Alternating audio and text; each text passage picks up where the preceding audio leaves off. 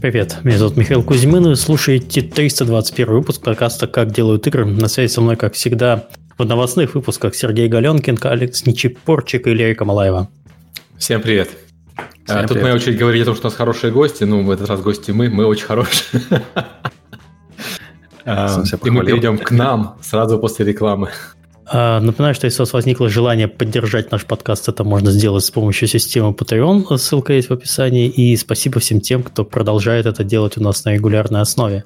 А также наш подкаст выходит при поддержке наших спонсоров, и наш генеральный спонсор – это компания Game Insight. А, Game Insight – это лучшие хардкорные игры, сим-тайкуны и хидны с суммарной аудиторией более 350 миллионов игроков. Также это крутейшая команда R&D, получающая доступ ко всем топовым технологиям и возможностям разработки. Создавай игры с нами, не выходя из дома, на сайте jobs.gameinsight.com. Если вдруг подходящей вакансии не нашлось или есть классные идеи, пиши на dreamjobsobakagameinsight.com или смотри, что есть интересного на сайте facebook.com slash. А подкаст выходит при поддержке Завод Games. Завод Games – московская студия разработки игр. В компании открыты вакансии художников, разработчиков и менеджер локализации. Подробности на сайте завод.games. Еще раз, завод.games. А также с прошлого выпуска у нас еще один спонсор, это компания Sunday Games. Кипрская команда Sunday Games ищет опытного Unity разработчика и геймдизайнера. Мы работаем над мультиплатформенной космической MMORPG. Да, вы не ослышались, мы не выпускаем 10 гиперкэжуал игр в день, вам не приходится собирать тысячи уровней для матч 3. Мы разрабатываем интересный амбициозный проект, предлагаем удаленную работу с гибким графиком. При желании поможем релацироваться на Кипр. Если вы опытный Unity разработчик или геймдизайнер, заходите на сайт sunday.games в раздел вакансий и пишите нам sunday.games. Окей, okay, давайте перейдем э, к теме подкаста. Тема подкаста у нас обсуждение новостей и ответ на вопросы. Честно, как-то так получилось, что за последние 4 недели у нас больших новостей не было. То есть, ну, у нас была презентация Apple, на которой анонсировали все, что угодно, но только ничего для игровой индустрии не показали новые iPad с новыми дисплеями, красивые, яркие, спасибо. Новые маки, на которых будут люди играть максимум, мне кажется, в пассиансе, а, тоже спасибо, а, как не влияет. И трекеры для поиска и потерянных трекеры, вещей. Да. Трекеры, наверное, самая игровая штука. Мне кажется, с ними можно будет играть в какой-нибудь там uh, в Hidden Object в реальной жизни. Собственно, все. Ну да, там а я даже не, я даже не досмотрел презентацию. Угу. Ну, ты ничего не пропустил, кроме, кроме цветных аймаков. Нет, я вот посмотрел, самое главное для меня, это когда новый сезон Теда Ласса, вот, и за, за это спасибо, в июле. Все, все, чтобы все, вы все не смотрели Теда Ласса вот здесь? Нет, все, я, только, я, я только начал смотреть Теда Ласса. Я закончил смотреть Flight Attendant на HBO Max, и вот следующий я собираюсь смотреть Теда Ласса. А, да, Flight Attendant хороший, да, да. хорошо вам, хорошо вам в США, у вас есть HBO, у нас нету HBO в Европе. Кстати, в новостях Mortal Kombat. Mortal Kombat охренительный полный восторг. Просто. Мне очень понравился. Как фильм, конечно, с невероятно тупой, и упаси боже, смотреть это как фильм. Но как фильм по Mortal Kombat. Они, э, вот единственное, что э, спойлерить не буду, вот э, ощущение, что середина фильма, это вот как раз, черт, у нас бюджета было мало, да, и вот середина фильма, она в одной локации, там ничего не происходит. Они там сидят, суши едят, да. Вот, вот это было видно, как, окей, у нас есть крутой интро и крутое аутро. А еще мне очень понравилось, как дизайн Горо, этого здорового, типа, четырехрукого, один в один, мне показалось, из Warcraft фильма. Будто бы они взяли этого орка э, и копипаст сделали, две руки налепили. Мне понравилось, что он, он очень настолько игровой фильм, что даже представить невозможно. Все действие происходит на аренах. Кроме вот этой середины mm-hmm. фильма, все действие происходит на аренах кроме середины фильма, что действие происходит в том, что два человека дерутся, или четыре человека дерутся два на два, знаешь. И камера сбоку стоит вот так да, вот. Да, и да, арена да, такая да. длинная. И там даже, и... Э, когда арена не длинная, они, они делают ее длинной. Угу. И все цитаты из, из, из игры, и все знаменитые фразы, которые этот, э, вы, вы можете себе представить, все впихнули. Вот я не знаю, если нравится игра, мне нравится игра. Я не сказать, что я прям фанат-фанат игры, но мне игра нравилась э, в свое время. В детстве много играл. Это прям такой восторг. Вот, вот просто вот, вот да, мне очень я не знаю, 12-летний я экранизировал бы именно так. Мне там э, понравилась очень классная сцена, когда э, Кейну, по-моему, с Люкангом тренируются, э, и Люканг так подпрыгивает, как, как в игре один в один будто бы, и Кейну пытается делать подножку и промазывает. И реально вот, ну, это неестественно эти движения выглядят, да, и там, понятно, они все на проводах это сделано. Когда оно происходило, ты такой сидишь ну, и Это чистый игровой момент, да, да. да. да. Да, в общем, но, смотрите. А, там же, получается, а, в этот раз конфликт поставлен, типа, более на личную, а, как бы, ну, по сюжету там более личностный конфликт поставлен. Мне очень понравилось, как они это разыграли, и, опять-таки, это, вот, вот, я не знаю русское слово, но по-английски это кэмпи.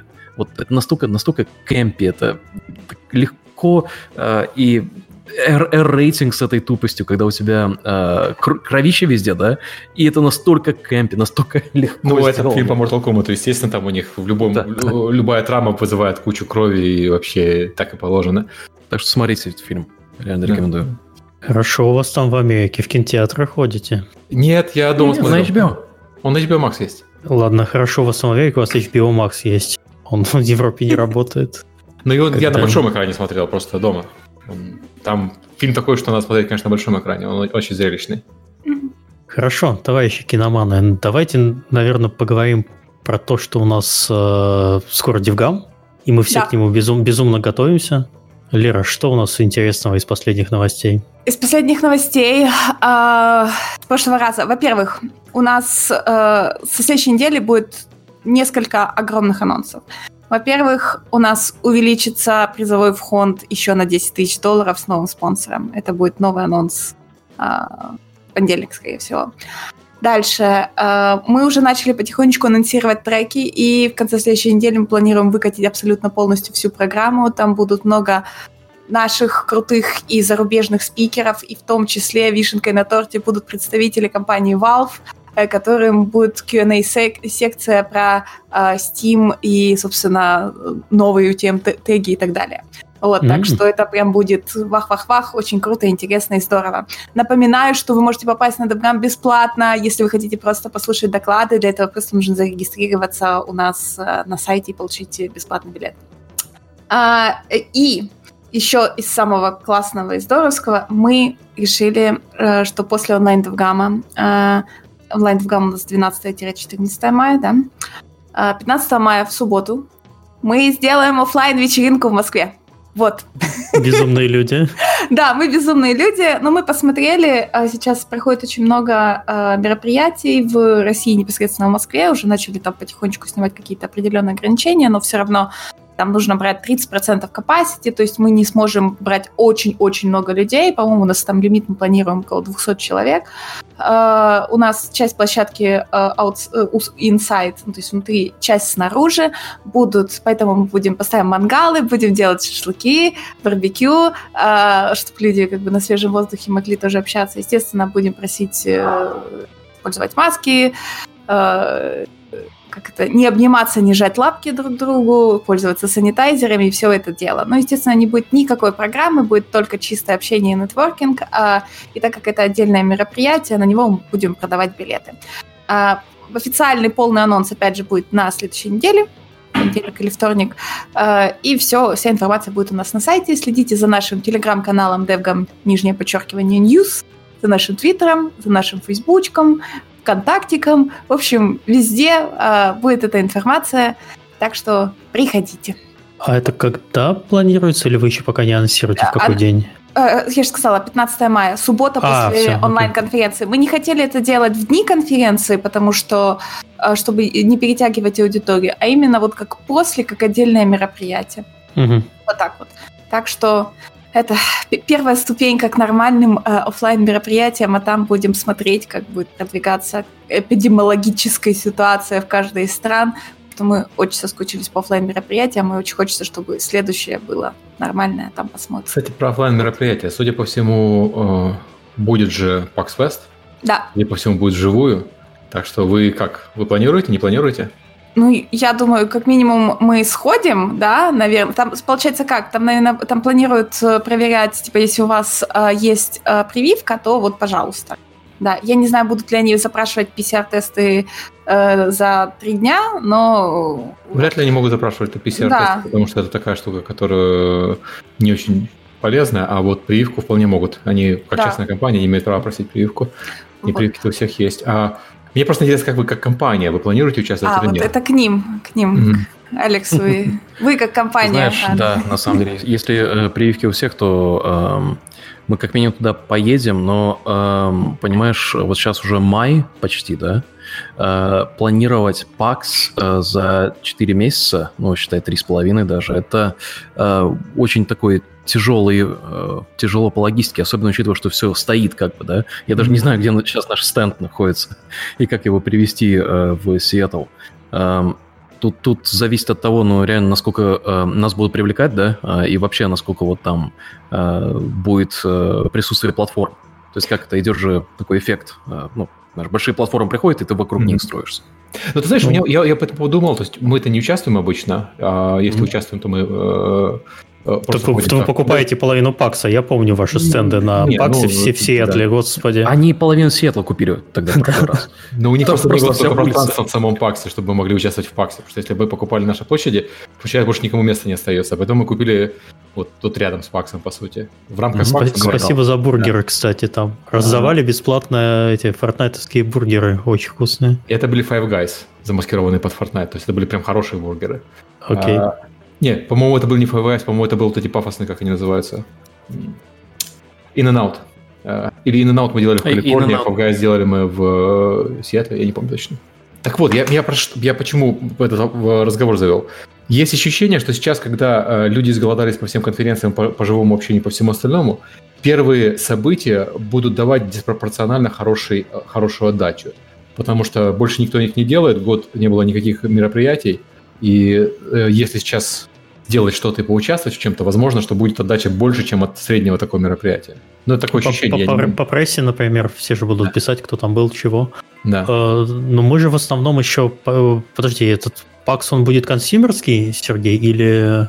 Я понимаю, что они хотят консюмерский делать, иначе смысла нет. Ну да, тогда... Они рассчитывают делать традиционные, вот как PAX, где Э, в Сетре у них же обычно была эта конференция PAX Dev, потом сам основной PAX, и там же этот э, GIBIS Summit, Game Industry Biz.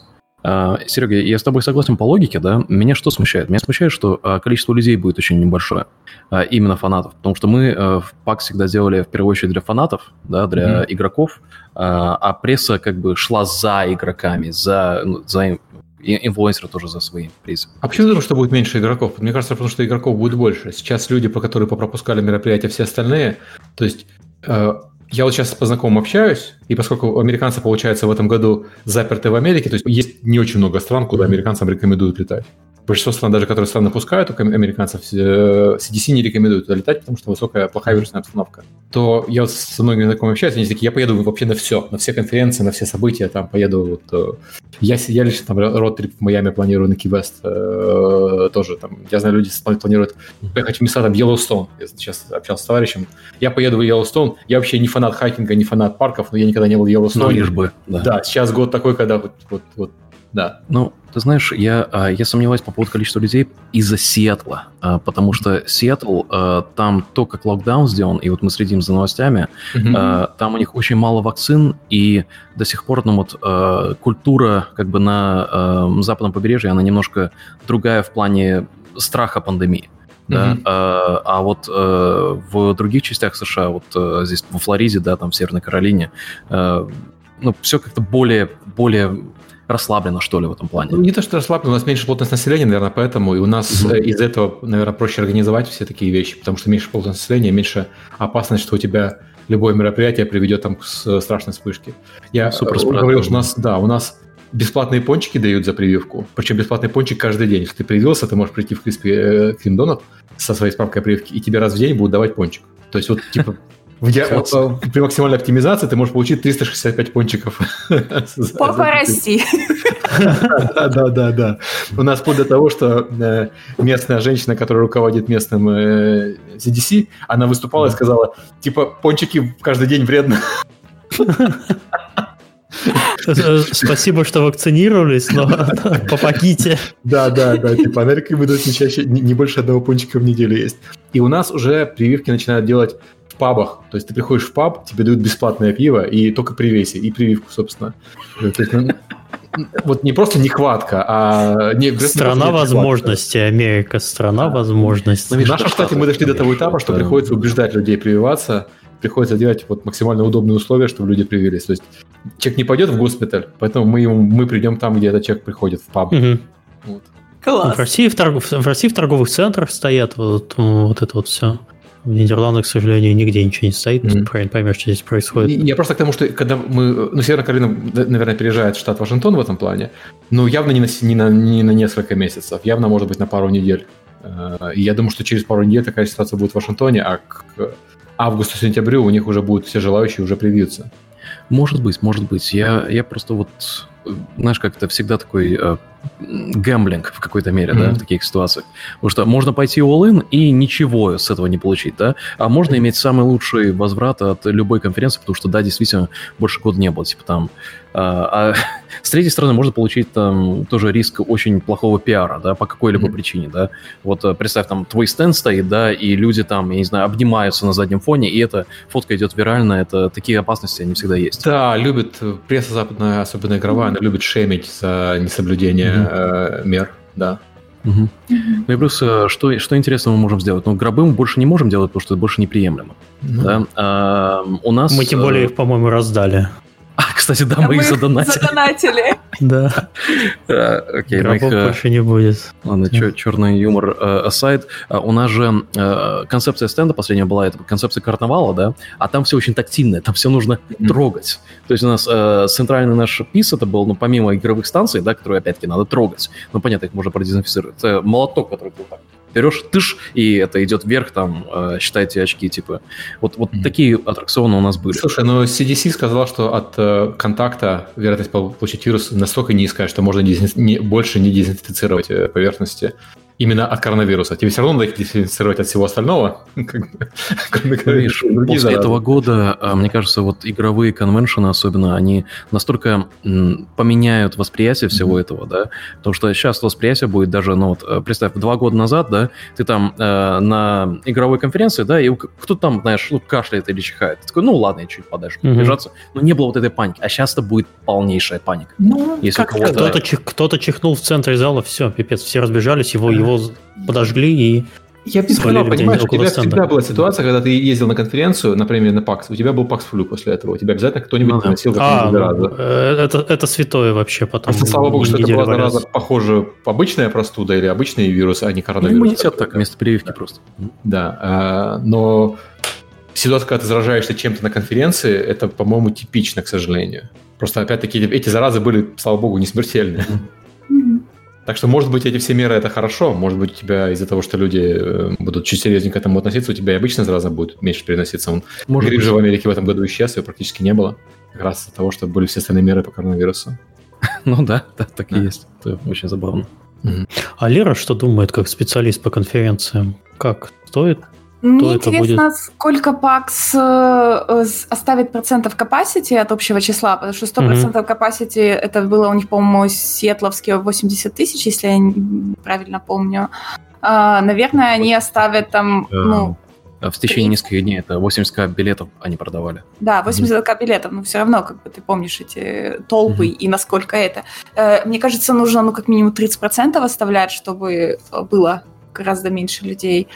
Вот. э, вот Ты думаешь, это- они пойдут настолько, чтобы сделать 30% заполняемости? Мне ну, кажется, может нет. быть, Мне кажется, 50, ну, я не знаю. Ну, 100% им никто не разрешит. Ты что? Сто процентов никто не разрешит, но я думаю, что они э, э, ограничатся, как большинство мероприятий сейчас, это 75% э, заполняемости. А, это, кстати, хорошо, потому что 80 тысяч уже все-таки некомфортно было. Вот последний пакс был все-таки тесноват. Предыдущие были легче. Последний был уже тесноват. Надо чуть-чуть поменьше или чуть больше площадь делать. А не получится больше площадь, потому Да, что... потому Да. всё Конвент-центр там не безразмерный. Хотя там есть несколько этажей, которые еще можно занять. Нет, там все, там Нет. все занято вот и до.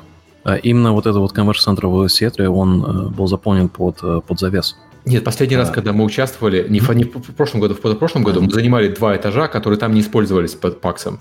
Там есть еще что занять. Просто занимал их Fortnite под, под наше гольф-поле и под наш турнир. Но они абсолютно свободные, пустые. Э, обычно простая. Вот там есть, там есть э, еще расширяться. Там конвент-центр высок- высокий. Они просто не хотят расширяться на другие этажи, потому что люди не любят ходить между этажами. Люди Мгм. Это ходят правда, буквально да. И между зданиями рядом. тоже, Да, да, они да. любят ходить. Туда тяжело. Мы еле нашли, я помню, мы искали ваш этот бус, и реально еле нашли. Да. Есть, ну вот. Так что Ну, короче, я сама надо жду будет принимать решение, да. да. Мгм. Участвовать, не участвовать. Ну, просто у нас же стенд еще сделан вокруг Secret Neighbor, по-моему, последний, который был. И он, по А. сути, сейчас сколько, год не, не работал этот стенд? И надо ли сейчас вообще Secret Neighbor? э, Не-не-не, прям- а у нас же печать меняется. А Вот это вот... э, А, то есть каркас, нас- каркас можно оставить? Да, да, э, да. Каркас мы окей. ставим. Мы последний раз э, Ромен по- показывали. Э, Там печать была другая. А, окей. Это- Окей, Это я, как я раз уже не был на тот, этом тот боксе. бостоновский бокс. Ну, у вас еще Hello Neighbor 2, э, так понимаю. Если будете показывать, вы будете показывать, что Роман и Hello Neighbor 2. А, скорее всего, э, надо, надо посмотреть, там еще есть куча анонсов, которые будут. Эм, И это как раз вот перед, эм, перед Q4, который насыщен релизами. А мы пресс-конференцию будем делать? Вот мы как раз вспоминали пресс-конференцию в чатике нашем, да, про то, как э, в прошлый раз делали Murder Mystery. Но если мы будем участвовать, как Тенни Билл, то надо делать пресс-конференцию, потому что вот за этим как раз куча людей соскучилась, я думаю. Потому Что прийти с напитками, да, да. Что у надо конференция была, на самом деле, э, с не очень высокой плотностью населения, поэтому ее можно делать даже в текущих ограничениях, мне кажется, спокойно. У Да. вас люди сидели отдельно группами за столиками, э, дистанцирование Причем было. столики там такие, как Да, мини-ложи э, Да, и сделаны. дис- дистанцирование у вас было и тогда э, больше, чем э, 6 футов. Так что все вполне можно делать даже без масок, даже сейчас. Да, если в да, том же ну, формате. надо, надо смотреть, э, потому что в Сиэтле сейчас проблема в том, что они во вторую фазу э, роллбэк сейчас делают в некоторых каунте, Мгм. и если в King каунте сделают, то э, неизвестно. В общем, мы будем держать контакт с Паксом и думать, думать, что делать. На самом деле, если у меня вот после всего этого м, ситуация, когда э, такие вирусы зах- захватывают больше, естественно, высоконаселенные города, понятно, что в Сан-Франциско плохо, плохо в Лос-Анджелесе, плохо в, в- в Сиэтле, потому что там высокая плотность населения, поэтому там вирус работает сильнее. Мне все интересно, может быть, кто-нибудь сообразит перенести, наконец-то, вот некоторые из этих выставок куда-нибудь, где меньше плотность населения и где, ну, просто города получше. То есть вот то перенести GDC из Сан-Франциско куда-нибудь, в Атланту, еще Куда угодно. да, куда угодно, деле, только да. не Сан-Франциско, да, куда угодно. вот. Просят уже очень давно. Я знаю, что они не хотят, потому что у них контракт какой-то с э, городом Сан-Франциско, но Ну, после того, как все будет возвращаться, видишь, все эти контракты, э, там половина организации, не думаю, что будет в такой же структуре, как они были год назад. Э, И я бы голосовал за что угодно, кроме Сан-Франциско э, и Калифорнии в целом. Потому что ситуация, когда ты не можешь идти так безопасно с вечеринки, да, когда там три квартала проходишь и э, видишь цирк на улице творящийся, это неприятно. Ну, Лос-Анджелес еще куда не шло. Сан-Франциско, конечно, совсем не, не подходит для таких мероприятий больше. Он слишком, э, да, слишком высокая плотность населения, слишком грязный, слишком э, испорченный город. Мгм. Окей, Так, а что у нас дальше? Apple мы не стали обсуждать, потому что ничего игрового. Mortal Kombat, главное, Mortal Kombat обсудили. А DevGam обсудили. Кто во что играет? Я доигрываю в этот э, в Phoenix Rising. А, в китайский уже? В китайский дом? Не-не-не, я доигрываю в оригинальный, потому что у нас же был переезд, вот это вот все, и мы, получается, я три недели не играла. Вот, и мне остался только последний верхний вот этот вот, в общем, считай, бо- бо- боссов завалить, и все, я дойду. Я ж просто прохожу, ты же знаешь, э, абсолютно все, каждую шрайночку, каждый этот э, подземелье, все, все, все, все, все. Я каждый сайт квест прохожу. Правильно, мне так и надо играть, потому что там сайт-квесты интереснее, чем основная сюжетная линия. Вот, да-да-да. Поэтому я прям реально максимально получаю удовольствие. И вот эта гора – это самый, наверное, скучный момент игры. Вот это когда ты на, на- на гору карабкаешься в конце. Окей. М- Мне он меньше всего понравился. Мне он мне настолько не понравился, что мне приходилось прерываться, идти и делать сайт-квесты, еще и потом возвращаться и проходить, потому что он такой скучный. Я начал китайскую э, аддон играть к нему, но он очень похож на, собственно, на, оригинальный, э, на оригинальную игру, просто рескин с другими персонажами. И я не, не уверен, что я его закончу. Но он, он просто он то же самое. Я, я не чувствую там какой-то э, прям новизны. Может быть, дальше начнется. Я э, этот, играю сейчас в Diablo Immortal на iPad. Какая классная штука. А, это А тебе, а тебе дали? я попросил знакомого, мне э, дали э, доступ. Э, Знакомый Tencent попросил. Они же отдельные. Они же Activision Blizzard, а не Tencent. А, черт. Очень клевая. Она, ну, по крайней мере, пока. Это вот прям чистая Диабло. Вот Мгм. механически а- она очень отзывчива, она играется как вот как настоящая Диабло, без, без поправок на то, что на мобиле и так далее. Там видно, что там есть какая-то мета, там есть какие-то апгрейды, там есть Battle Pass свой. Но, по крайней мере, пока я так понимаю, что пока до максимум уровня, до максимального уровня не прокачаешься, тебе все это не имеет смысла и не, не о чем заводиться. Пока играешь просто как Диабло. Там, собираешь шмотки, апгрейдишь шмотки, Мгм. когда выбрасываешь шмотки, идешь э, по сюжету, убиваешь всех. Она, даже если там э, в нее не залипать многими месяцами, а вот чисто пройти как сюжет, как, знаешь, люди играют в Диабло, проходят сюжет и, и забросили, то есть там 20 часов и все, то это, наверное, вот прекрасная игра, на мой взгляд, и при том, что в отличие от основной Диабло, за нее не надо платить 60 долларов. То есть ты пройдешь э, сюжет и будешь доволен. Что там дальше, я пока не знаю. Я до э, постгейма, когда идет прокачка и когда начинается, собственно, микроплатежи, я еще не дошел. То есть Пока это не мобильная просто версия. денег, нет возможности дать денег даже. Это мобильная версия, которая на свече. Ты играешь в нее, да? Нет, я играю на э, iPad. Мобильная версия на А, свече окей, это окей, я- это третья Diablo. Я ее тоже прошел, и она отличная тоже. Но это немножко другое. Мгм. Я понял. Я просто так подумал, что они уже на консоли вышли. Я такой, хм, э, пропустил каким-то образом. Они- Ну, как бы третья Diablo вышла, Immortal нет. Immortal даже, по-моему, не собирались выпускать на свече. Нет, она будет чисто мобильная, да. Да, она чисто мобильная.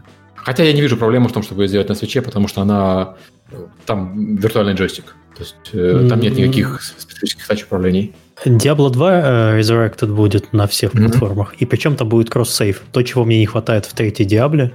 Э, я не знаю до сих пор, почему они этого не сделали, потому что я люблю в Диаблу поиграть э, в отпуске или куда-нибудь, когда поеду. То есть берешь с собой только Switch и там вечерок перед сном, то есть часок перед сном погонять третью Диаблу самое милое дело. Switch для меня это вообще Диабло машина. Там больше почти ни во что не играю. Но при этом у меня нет прогресса с- со своим ПК. Я бы так еще на ПК бы играл, а так, блин, очень тяжело. А вот во второй Диабле это будет. И это, и это для меня, в принципе, киллер фичи. Я тогда ее, наверное, куплю на в свече и на ПК и буду вообще счастлив. Замечательно. Да, и- я, я, кстати, второй Diablo не играл. Я из тех людей, которые в то время у меня не было А, да, ну. Сергей, я не играл во вторую Диаблу. У меня тогда, когда она была актуальна, не было компьютера вообще. То есть это настолько... Я даже делал фан-сайт по второй Diablo в свое время.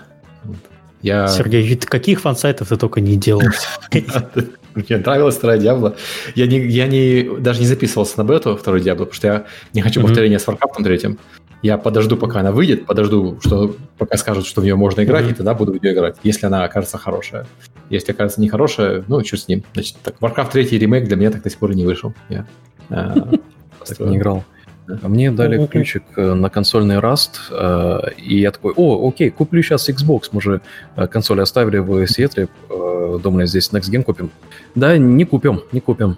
До сих пор м, проблемы? До сих пор До сих пор. не- нету в стоке нигде. Я вот отслеживаю уже третий день. Слушай, у нас были в Best Buy Xbox. Да? А вот у нас тут нету, на Амазоне нету, в Таргете нету нигде. В общем, Я, подпис- я подписался на телеграм-бота, который в Европе мониторит э, появление в стоке, ну, во всех магазинах, появление PS5. Ты через 10 секунд это сообщение открываешь, у него уже полторы тысячи просмотров, и, естественно, если это сайт какой-нибудь местный, локальный, ну, небольшого нидерландского магазина, скажем, он ложится моментально. Если это Amazon или, э, не знаю, э, господи, э, Медиамаркт, тогда у тебя есть еще шанс попробовать хотя бы добавить в корзину, но пока ты все это заполняешь, все, уже консолей нет. Я, блин, я не- народ написал, чтобы это дело покупать, и потом выкладывают на eBay за полторы тысячи долларов. Да-да-да. А всё. Я еще Всё, играю всё. в Valheim, эм, у них там кастомные сервера, а, там начал лазить по ним. А, И есть кастомные сервера, где а, я видел 20 человек играло. И там что-то типа псевдо-ПВП. Это дико интересно было, но а, не толком еще не разобрался, но интересно. Рекомендую всем посмотреть кастомные сервера. Слушай, Надо вернуться в Волхам, я забросил. А, Но Волхам, конечно, прикольный был. Ну, мне Я, PvP кстати, не хватало. А мне как раз хорошо было, что у меня было PvP. А, Он такой из этого был более-менее расслабленный. Я, кстати, думаю роад-трип делать в Майами, может быть, в июне. Так что, если вы не купите к тому моменту, я вам просто PS5 привезу. Да-да-да, мы ждем. Да-да-да. Приезжай, Сергей. всегда рады. Но консоль с собой возьми. Да. А, А, а то- а если, то, мы то еще, то назад развернем.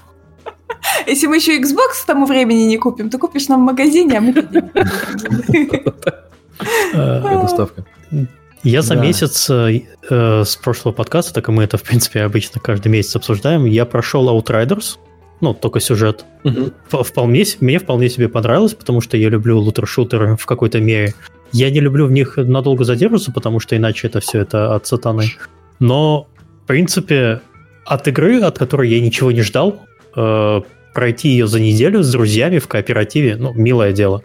Жалко, что на старте были э, плохие э, технические неполадки. Там я первые два дня так нормально поиграть и не смог. Потом они уже что-то подчинили. Но, в общем, если вы э, случайно как-то пропустили Outriders, вполне себе сейчас можно по попробовать купить, поиграть. Получите, в принципе, неплохое э, впечатление, потому что там хороший микс, не знаю, э, Gears of War с, с Destiny или, или чем-то таким. На самом деле очень мало всего. От Gears of War механика укрытия и все. Ну окей, э, Division, то есть даже не Destiny, а больше такой Division, но, но про инопланетных э, уродов.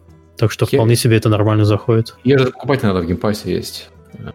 В нашем любимом геймпассе. Да, да. Я поиграл, кстати, в Outriders. Мне как-то он хороший, он явно сделан качественно, сделан с да. любовью. Ну, это же, блин, Destiny и Division. Я так, ну, блин, ну, я не да, буду играть но... Ну, я именно Destiny. поэтому не хотел играть, потому что, ну, типа, э, делаешь то же самое, ожидаешь другого результата. У, меня просто есть э, несколько друзей, которые любят такие игры погружаться, раз там в побах в Division побегать или что-нибудь такое. То есть я с ними и в Division играл, вот и в Outriders. То есть у меня нет вопроса, с кем поиграть. То есть это все очень просто решается. Они, собственно, меня и склонили к этому непотребству. Механически очень прикольно, он э, отзывчивый очень, и вот он, как, как Destiny, Destiny механически очень классно играть на консоли. Я не знаю, как на ПК я не играл в Destiny на ПК. На консоли в Destiny играть просто одно удовольствие, чисто вот из-за вот этого, э, из-за полировки управления. Так вот, Outriders, Outriders мне напомнил Destiny именно в плане полировки. Э, а, вот, по, вот хорошо, что ты вспомнил. Что мне не понравилось, что мало в игре боссов, ну, именно боссов с интересными тактиками с интересными тактиками. Там всего за всю игру, это спойлер или нет, всего три босса. Все а, остальное время это просто на тебя выбегает большой рот, у которого есть какие-то обилки, и ты его просто очень долго-долго-долго убиваешь. Он там... Дороги, да. А вот именно с интересными механиками, когда нужно куда-то перебежать, в какое-то определенное место ему стрелять, от чего-то укрываться, я насчитал всего три штуки, и это так немножко э, расстраивало. Плюс мне показалось, что в конце, под конец разработки у них то ли закончились деньги, то ли поджимали срок, и остаток лора, когда ты уже идешь на последнего замечательного э, последнего босса, тебе вот, представляешь, э, игра все, все время сюжет подавала в виде катсцен, который ты не успевал пропустить, потому что это интересно. Ну, что-то уровня Ведьмака, когда у тебя диалог, э, меняется камера, как мы, как мы все любим, и ты успеваешь за ним следить. А вот последний отрывок, когда ты уже пришел под конец, тебе просто вот по, по мере прохождения э, этой локации, тебе человек просто по рации все это говорит, и это очень сжато, и ты такой момент, в этот момент у тебя уже расфокус идет. Я почему не люблю подачу сюжета через рации, потому что я играю в эти игры э, кооперативно, и в этот момент я чаще всего общаюсь не с игрой, я общаюсь э, со своими соп, э, сопротивцами, и у меня это мимо ушей все пролетает. Когда они показывают mm-hmm. катсцену, да, я понимаю, все, слежу, все замечательно. Вот. Ну, еще продолжаю потихоньку Bloodborne играть. Купил DLC, игру прошел, э, убил уже последнего босса, пошел в DLC. Прям, прям очень хорошо. И, кстати, виновата в том, что я играю в Soulsborne, это наш Hellpoint. Я как-то случайно, чтобы понять, как работает Hellpoint, запустил э, третий Dark Souls, и с тех пор, черт побери, не, не, не могу отпуститься. Спасибо Hellpoint. Ну, правильно, надо исследовать жанр. Вот так вот случайно наступил ногой и в итоге угу. Прошел и третий Dark Souls, и вот сейчас уже Bloodborne, и сейчас вступаю в секту. А вот, кстати, почему я хочу купить PS5? Мне PlayStation 5 нужен только ради одной игры. Это ремейка Demon Souls. Я хочу поиграть именно ремейк. Это, вот это единственная игра, которая там сейчас для меня пока... Я в Rust хочу. У всех, у всех свои наркотики, боже мой. Так, Лежать а, в кровати а играть э, в Rust и оставлять 12 лет как. Смотри, Алекс, мы тут забыли совсем, что это же замечательная новость. Мы ее а, да. сколько Джема? проговорили. Про... Нет, не джемы, а UTM на стиме. До джемов мы еще доберемся. У, мы же ее, мы да же ее не обсудили. Мы сегодня так организованы. Ух, да, вообще. А, Valve э, перенесся в 2006 год из 2001 э, и добавил UTM трекинг в своих ссылках. Это значит, что мы теперь можем отслеживать э, наши маркетинговые кампании опять-таки, как в 2006 году. Я, как, как, как это сказать, сначала начинаешь думать, окей, круто, теперь все можно будет обслеживать, отслеживать, да, от и до. А потом ты понимаешь, что, э, ну, во-первых, на мобильных э, девайсах это вообще не, не будет работать. А, почему? Потому что, э, если, предположим, делается реклама на Фейсбуке, по дефолту э, iOS, например, э, приложение не открывает отдельный браузер. Да? А, соответственно, у тебя нету сессии, которые ты залогинен в Steam. Э, где ты можешь нажать на виш-лист, да, а, а копировать эту ссылку из своего внутри Фейсбука виртуального браузера на нативный браузер, где ты, возможно, залогинен на Steam, и то, скорее всего, не залогинен, потому что ты, скорее всего, скачал приложение, то это, ну, в общем, на мобайле... Стимовское приложение разве не перехватывает стимовские ссылки? А, да, как часто ты пользуешься мобильным стимовским приложением? Вот, вот в чем ну, вопрос. У меня оно установлено. Э, ну, для, наверное, для двухэтапной верификации. Да, для, для двухфакторки да. установлено. Но я им не, не пользуюсь. И, кстати, наверное, оно не перехватывает, потому что я бы, наверное, им чаще пользовался, если бы оно перехватывало ссылки. Надо, надо проверить. Чат, проверьте, пожалуйста, э, перехватывает ли э, стимовское приложение ссылки, потому не, что... вообще, вообще перехватывает. Вообще перехватывает. Вообще. Да. Я Окей, хочу сказать, что а, Алекс... оно не перехватывает, да. Алекс пытается сказать, что э, процент э, успешных переходов на залогиненный профиль в Steam из рекламы, он не очень высокий. То, что мы можем какие-то сейчас цифры, Алекс, рассказать по нашему эксперименту? А, да, да, можем примерно так. Ну, ну, Окей, я скажу четверть, четверть, э, четверть э, реклам, то есть четверть рекламы, за которую заплатили, только имеют э, э, залогиненный профиль в Steam, либо они в течение трех дней потом логинятся и что-то делают. То есть то, что отслеживает Steam. Но э, я э, смотрю, Алекс как-то немножко на негативной ноте это начал. На самом деле это, э, это большое дело. Для, это лучше, чем э, ничего, да. Я да, это лучше, чем ничего. Том, как, э, Почему 2006 год для контекста? Это, тогда все на десктопах сидели, да, и тогда это было бы очень актуально. А вот сейчас это большинство Discovery идет на мобайле, да, и очень сложно вот этот Discovery с мобайла все равно на, на Steam игры перенести. Но в целом это changer, э, и это э, значит, что вот куча людей, у которых есть опыт в э, оптимизации трафика, э, сейчас могут переходить на ПК и работать на Steam. Да, мы, кстати, ищем таких людей, так что если у вас есть желание, скажем так, если вы э, трафик-менеджер или э, маркетинг-менеджер с опытом э, в мобильном рынке, но мобильный рынок вас задолбал, как, как и многих людей, и вы хотите себя попробовать э, именно в оптимизации маркетинговых компаний и э, вообще в работе по маркетингу для э, ПК, на, в частности на Steam, пишите, приходите к нам, мы с вами пообщаемся. Мы сейчас ищем такого человека. Сейчас этим э, делом занимаюсь я, но я это не очень сильно люблю, но надо руками все это попробовать. Ну, на самом деле, ну, не то, что не люблю, но рук на все не хватает, если честно. То есть у меня там еще куча... У нас очень много других... проектов, э, и э, все это, получается, тут два направления, да. Первое – это эм, как генерация хайпа для игр, которые еще не вышли, а вторая uh-huh. это э, оптимизация э, рекламной кампании под продажу, потому что раньше это все делалось по сути вслепую, да, или э, делалось через сайты через сайты вне э, для трекинга конверсии. Сейчас это можно все делать. Но я про да. то, что вот, вот я эту фичу ждал два года, два года я каждый раз упоминал Valve, да, и когда она приходит, э, ну, э, не хватает критической вещи, а это пиксели для конверсии, чтобы можно было все дело оптимизировать. Пиксели для конверсии, там есть другие проблемы. Я, я, я, ну, у нас есть отслеживание UTM-стринг э, с самого mm-hmm. начала есть, и у нас нет пикселей для конверсии, потому что это privacy. Э, и ну да, отслеживать какой-то... Делать да. И у Steam еще дополнительная проблема с пикселем для конверсии. У нас это privacy, мы поэтому не делаем. Мы не хотим, чтобы можно было людей отслеживать индивидуально только, только когортами. А у Steam еще проблема с тем, что у них корзина есть. Вот как не смешно звучит, да, но есть корзина. И если мы можем отследить любую конверсию индивидуально, то есть мы можем отследить конверсию, просто мы не, не, не отдаем конверсию назад к э, посреднику, мы отдаем конверсии разработчику.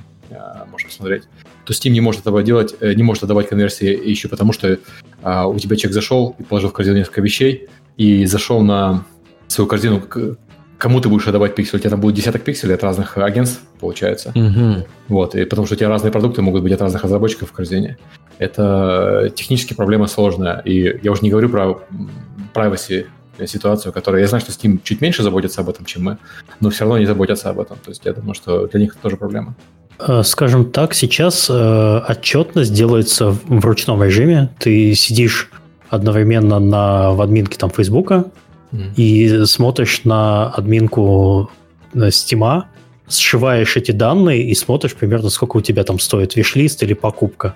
Это хорошо, как, как говорит Алекс, это лучше, чем ничего, но все равно это довольно э, повышает возможность процента ошибки сделать какую-то ошибку, и это очень ну, муторно. Э, э, сейчас весь мобильный рынок, в принципе, дошел до того состояния, что они автоматически могут оптимизировать рекламные кампании, когда у тебя приложение через, через SDK автоматически репортит в рекламную сетку, и там все происходит магическим образом. Нет, здесь Я сейчас... сказать, что автоматически могли оптимизировать компании, Apple а, выкатывает свою ну, да, вот, систему, да.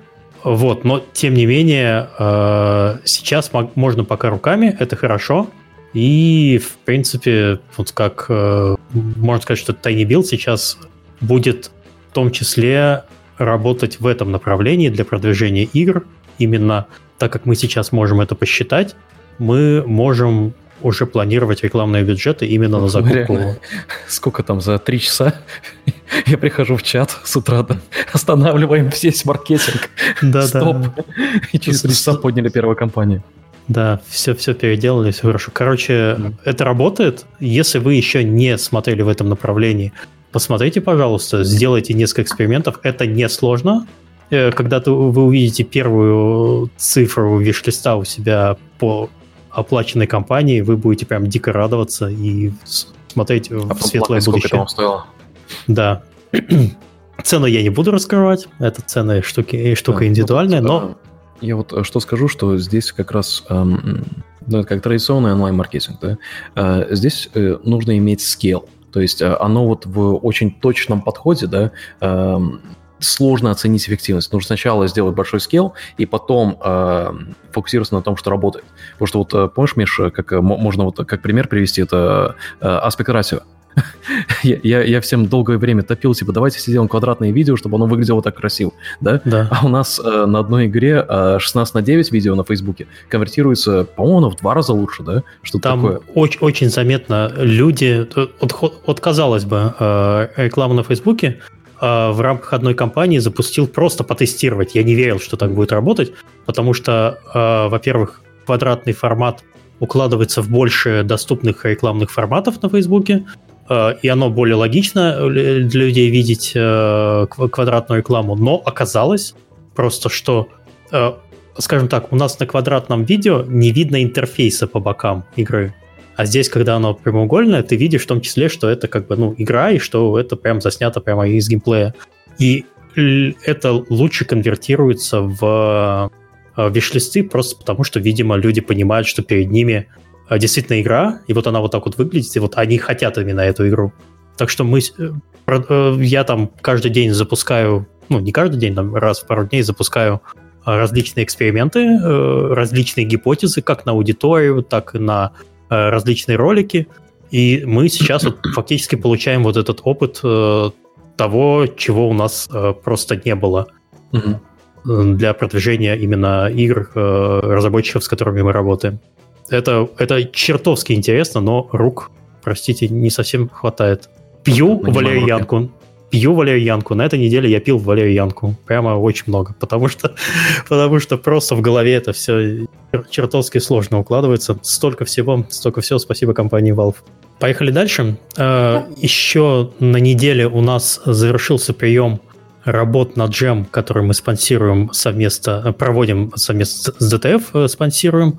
Э, было прислано больше более 50 проектов. На следующей неделе мы с продюсерами и с членами жюри э, от нашей компании начинаем их смотреть. И награждение э, победителей будет на DevGAMM е. Да. 13 мая, э, это четверг, э, в рамках онлайн-трансляции э, с DTF, э, собственно, а время еще будет согласовано и уточнено отдельно. Да. Да. Так что спасибо всем, кто, всем тем, кто поучаствовал. Э, очень круто. Посмотрим, всех наградим.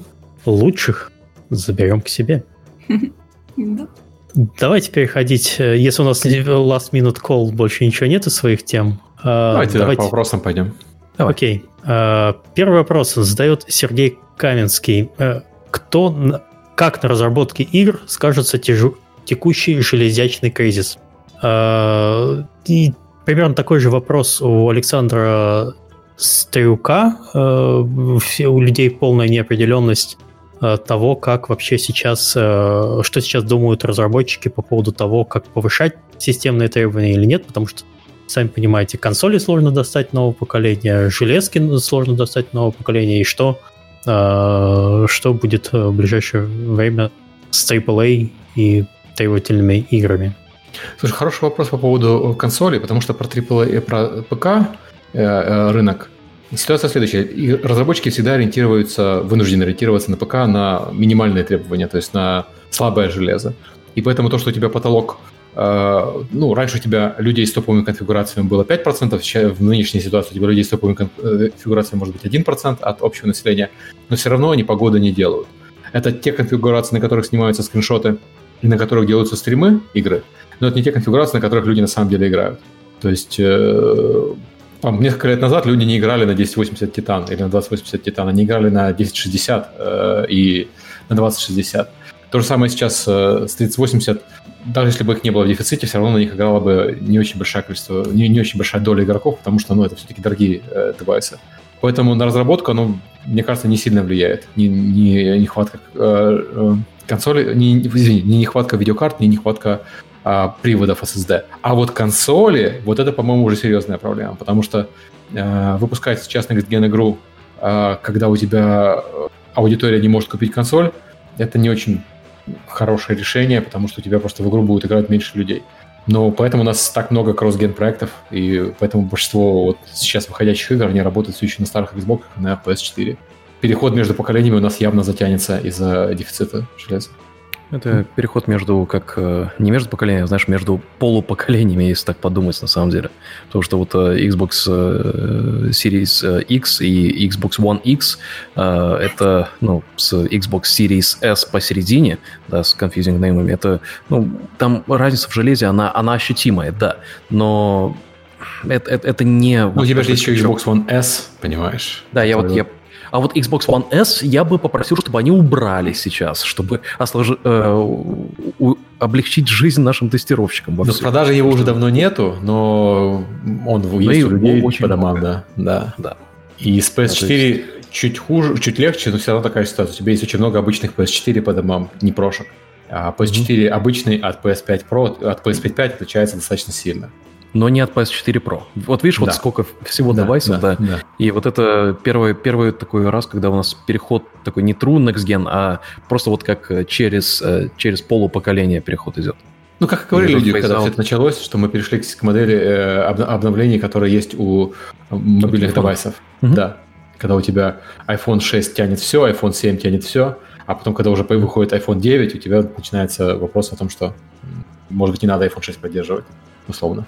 Угу. Ну, в ну целом, да, и потом у тебя э, ревьюшки от iPhone 6 пользователей приходят, и все, да, да, да, все да, звездочку да. ставят, и, и твой рейтинг тонет. Ну и в целом еще народ интересуется, есть ли какой-то оптимистичный прогноз по железу на, на конец этого года. Последнее, что ну, я знаю, что на это, все, на, в этом году все будет плохо по-прежнему, и ситуация обещает улучшиться только к концу, к середине следующего года. Потому что дефицит, это, к сожалению, никуда не уходит. Мы, говорим, мы говорим с вами про дефицит консолей, но эта же штука затрагивает не дефицит чипов. Дефицит чипов, в принципе, э, э, во всем мире. Авто... И автомобили, автомобильные заводы остановили, да. потому что они могут э, производить машины. Я готов сейчас, если бы у меня была машина времени, я бы первым делом полетел бы в декабре прошлого года и дал бы себе большое спасибо за то, что я купил себе 3090, вот просто вот в последний момент, перед тем, как вообще все пропало. Сейчас я ее купил за 1000 где-то 850 евро, сейчас ее можно купить за 2500 и выше. О, вложение. То же самое. Да, вложение. То есть спасибо, спасибо мне, декабрьскому, что меня жаба не задушила. Вот там была такая эпопея вообще с, покуп, с покупкой видеокарты. Замечательная. Вот. А так что самое я... с геймерскими ноутбуками э, я смотрел, э, и невозможно купить. Просто не успел. Да ладно, геймские ноутбуки, по-моему, смотря какие. А, нормальные. Вот ну, я, я говорю про Razer. А, у Razer там бэклог на а, новое поколение там на 3 месяца. Я, я бы Razer не брал, честно говоря. Они немножко устарели сейчас. Я бы брал что-нибудь более современное, я брал MSI. Вот мы, Опять? э, мы MSI э, закупили тогда, когда 4 года назад покупали все ноутбуки, да, э, мы купили кучу ноутбуков, э, и половина из них сплавились. А, Геймерские. Я не знал о том, Да, что- есть, э, Там э, на моем сплавился э, USB Hub, который USB 3.0. Э, На, э, по-моему, у Андрея Подобрегоры сплавилась видеокарта, у кого-то там клавиатура сплавилась. Они просто, ну, они жарятся. Вот. Поэтому я купил себе Razer, а на Razer у меня единственное, что застряла кнопка питания, да, и почему-то, если я в часах играю, да, то, видно, магнит из часов на эту полузастрявшую кнопку его в сон пихает. Это единственная проблема, это мелочь. Окей. э, У меня сын большой фанат Рейзеров, у него два ноутбука Рейзера были, и э, он ими очень доволен. Но я по, по, по тесту, по всему остальному смотрел, что люди их покупают. Я вообще больше по делам, но я же не, не покупаю игровые ноутбуки, у меня же фото-ноутбуки. Мне надо 4К, большой экран, все дела. Ну Да. А, Что, давайте дальше? Дальше, да. А, Light Game Studio задает вопрос, как попасть на работу джуниору э, без опыта с навыками медла, если э, работы в стране нет, а где есть, берут только своих при отсутствии возможности иммиграции. Спасибо. Мне кажется, сейчас ситуация. э, ситуация, наоборот, сильно улучшится, потому что сейчас люди активно берут удаленщиков. У нас вот только реклама была э, по удаленке, и западные компании сейчас гораздо более активно нанимают удаленщиков. Мы в этом году наняли столько людей, и я когда, э, там, знаешь, ут- утренний звонок, и общаешься с людьми, понимаешь, что этот в Портленде, этот в Сиэтле, этот э, в Техасе, и этот э, в Швеции. То есть все удаленные, и вовсе это та ситуация, которая была бы невозможна несколько лет назад, когда всех старались нанимать в офис. По- Поэтому, по-моему, сейчас ситуация сильно улучшилась. У нас, мы в компании только сейчас тоже все вакансии удаленные. И, кстати, вот, Алекс, давай, если оглянуться на год назад, когда вот только мы... В апреле, по-моему, мы как раз закрыли же офисы все. 3 Ну или да, 4 да, в марте Прошел уже, год. э, начался уже год. Ну да, у нас как бы идея же была э, до начала всей этой эпопеи, чтобы консолидировать как можно больше э, сотрудников, да, э, и как-то все начали ремоут, мы когда начали с Керриса, все были ремоут, и потом мы начали всех в офисы перевозить. И потом обратно все ремоут, да. Э, И как-то, ну, мне кажется, единственное ограничение — это временная зона. Э, Другие ограничения, они не особо релевантны. Э, Очень-очень помогает, когда мы говорим именно про разработку, да, когда люди все равно в одном городе, когда они могут там не по зуму просто по- потусить и какое-то, ну, отношения построить взаимо э, по э, доверительные отношения. Вот доверительные профессиональные отношения строить все-таки гораздо тяжелее, когда у тебя нет возможности в э, face-to-face пообщаться. Поэтому э, я думаю, что с студиями разработки по-любому нужно будет консолидироваться в э, локациях, э, потому что э, ну, структуру и культуру построить ремоут довольно-таки сложно. А вот Да, в плане бизнеса не, не вижу преград особых. Если человек сейчас начнет работать удаленно, потому что других вариантов все равно нету, то когда нач- откроется возможность иммиграции, очевидно, что человек, который уже работал в студии удаленно, с большей вероятностью э, переводить, э, чтобы он Скажем так, воспользуйтесь сейчас, э, воспользуйтесь текущей ситуацией в свою пользу, найдите нормальную удаленную работу и потом уже зарекомендуйте себя как хороший сотрудник и потом уже разговаривайте о переезде. Кстати, вот Алекс упомянул про боль нашу, это временные зоны. Только ради этого, ну, в частности, ради этого Алекс с Лерикой переди- переехали с одного побережья США на другое. Да. Просто потому, что у нас э, в Tiny Build очень сильно, ну, ну, у Лерики тоже вся команда в Европе, э, Tiny Build очень сильно растет. За последний год мы выросли здесь в европейской временной зоне, ну, чуть там не в два раза примерно. Ну, сейчас 160 человек, если считать студии, э, и большинство в Европе. Но одновременно с этим большинство бизнесов в США находится. И вот поэтому мне логично быть как посередине, как можно больше посередине э, во Флориде. На этом Так что- США. Nival это проходил, когда был офис в Лос-Анджелесе, а потом перед открыли офис в Майами, американский. Той Что? же. Nival это проходил просто в свое время, А, когда ага. был в Лос-Анджелесе, а потом открыли офис в Майами по той же причине, что невозможно общаться с российским офисом. И Ну да, да, есть такое. Disconnect просто происходит по куче процессов. Народ-то под конец уже... Нет, ты можешь э, сидеть на звонках там каждый день по вечерам, но это все равно У меня накапливается. достало в 5 утра вставать каждое утро. Вот именно, ну, в плане 5 утра, ну, у тебя в 5 утра уже первый звонок, да? Мгм. А когда на это побережье, ну, окей, если нужно там встать в 6 утра, там, с собакой погулять, позавтракать, и в 6.37 на звонок, но ты все равно это более рабочий режим. А еще же есть китайские инвесторы, у которых еще помимо европейской зоны плюс 5, по-моему, к этому. Да, но видишь, э, с Китаем, с этой временной зоны э, выгодно вечером. М, То есть э, на их утро, здесь вечер. Блин, как, как бы нам тебя клонировать вообще? Лейка засмеялась, как-то как не, нездорово. Представила двух Алексов, боже мой. Класс, да? Можно два раза больше Миядзаки смотреть.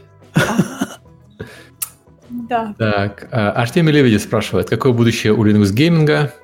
Только как ОС для облачного гейминга или какие есть тенденции в настоящее время?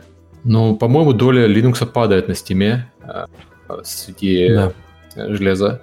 И связано это с тем, что, ну, это просто не очень хорошая операционная система для э, гейминга, как я понимаю. Люди играют на все еще на Windows в основном.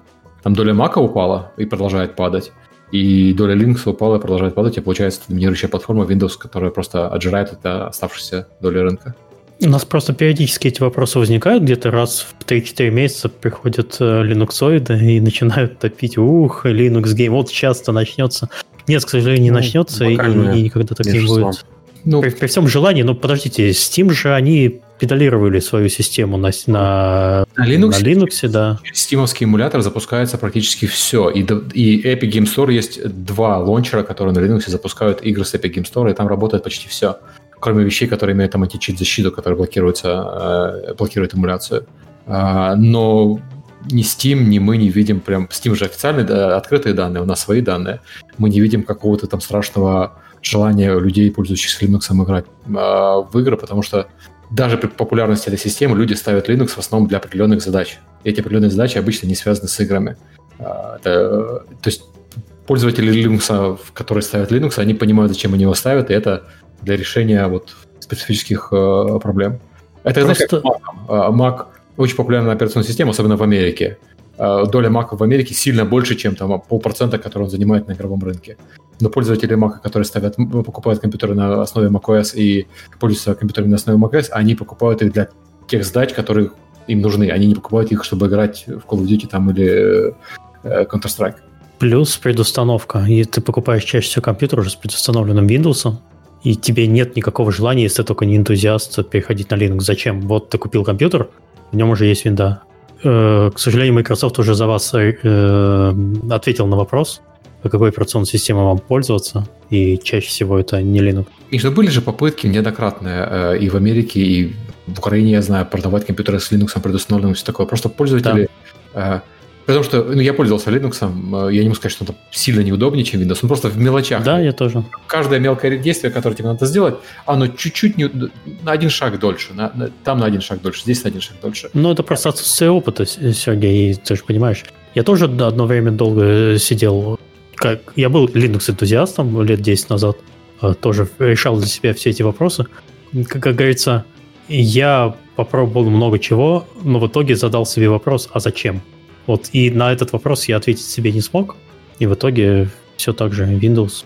Linux очень долгое время еще рассматривался энтузиастами, как вот компьютеры на Windows большие, дорогие, э, неудобные, а вот Linux это дешевая система, которая работает на старом железе, и он придет и, за, пользовать, и, и он безопасный, ну, более безопаснее, чем винда, поэтому он придет и вытеснит винду вот в этой нише. Но у нас пришли хромбуки, которые, ну, наследники. Dell, да, и вытеснили, собственно, всех из этой ниши, и формально Chromebook это Linux машина, правильно? Потому что Chrome OS это OS на основе э, э, э, Unix систем, по-моему.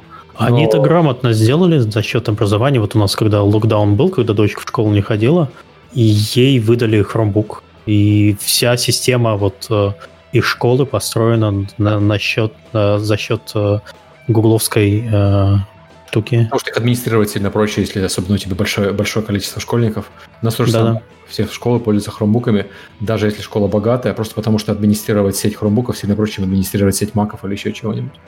Это так. Э, в моей школе маками пользуются только в старшей школе, э, потому что там меньше детей, и там просто такой софт, который уже не, использует, не запустишься на хромбуках. А средняя и младшая школа все на хромбуках, потому что зачем им что-то более мощное? Администрировать ее проще.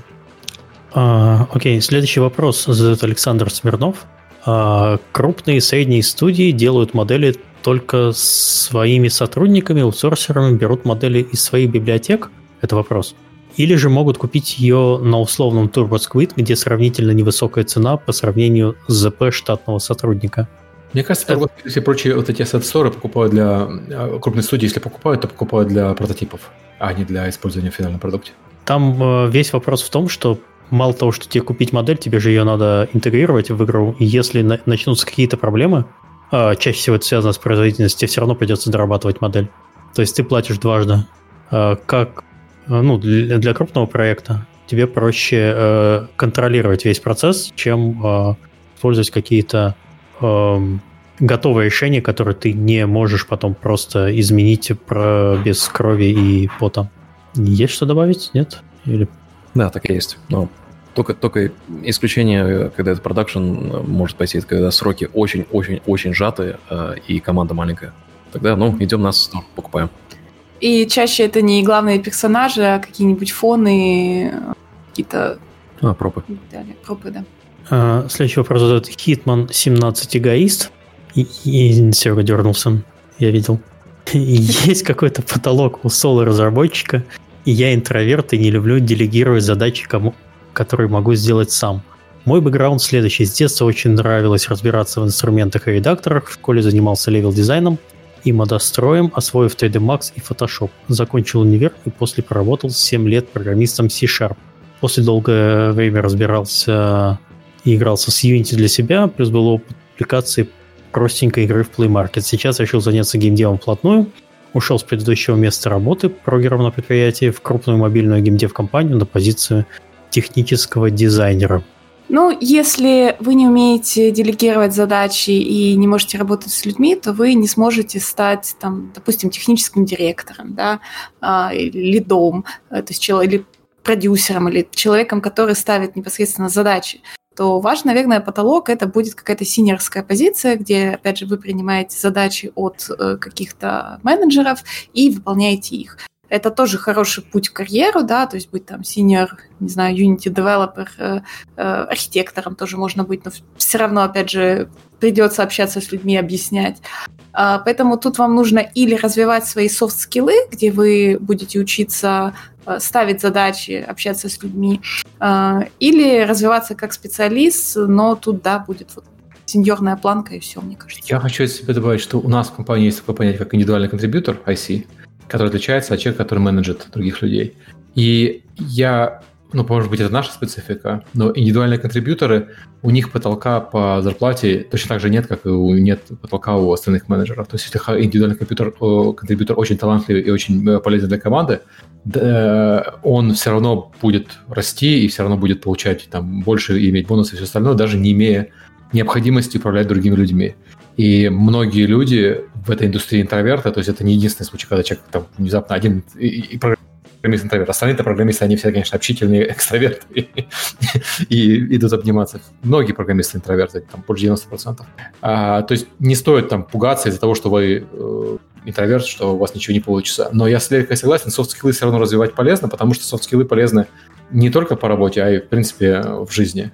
Э, очень многие вещи можно достичь поскольку все остальные программисты тоже интроверты, программист, который чуть-чуть менее интроверт, чем остальные программисты, может добиться большего успеха чисто за счет того, что он чуть более легок в общении с э, менеджментом. Начать можно с того, что ходить на сходки, митапы, общаться с другими программистами. Вот закончится ковид, приезжайте на DevGAMM. И не только. Вот. Следующий вопрос задает Hello Teacher. Почему не взлетел Hello Neighbor Hide and Seek? По сравнению с предыдущей частью он продался намного хуже. Отвечает Александр Друсь. Отвечает кто? Александр, Александр Друсь. Это что, где когда шутка была? А, окей. Да, я, я смотрел, что где когда, но знаешь, что разница поколения чуть нет. Ты еще КВН начал тестировать. Да-да-да. Нет, для КВН у нас есть Гуфовский специально обученный. Нет, там на самом деле очень интересно получилось, потому что э, Hello Neighbor Hide and Seek это был приквелом к Hello Neighbor, да? Э, и там э, была часть истории, которую э, команда разработки очень хотела рассказать, и э, рассказала ее. Это просто э, показало, что ожидания игроков все-таки были немножко более в э, песочном геймплее, то есть, ну, в геймплее, где у тебя э, есть AI, с которым ты играешься, где у тебя более открыто э, э, возможность взаимодействия с э, неписем, который с тобой гоняется.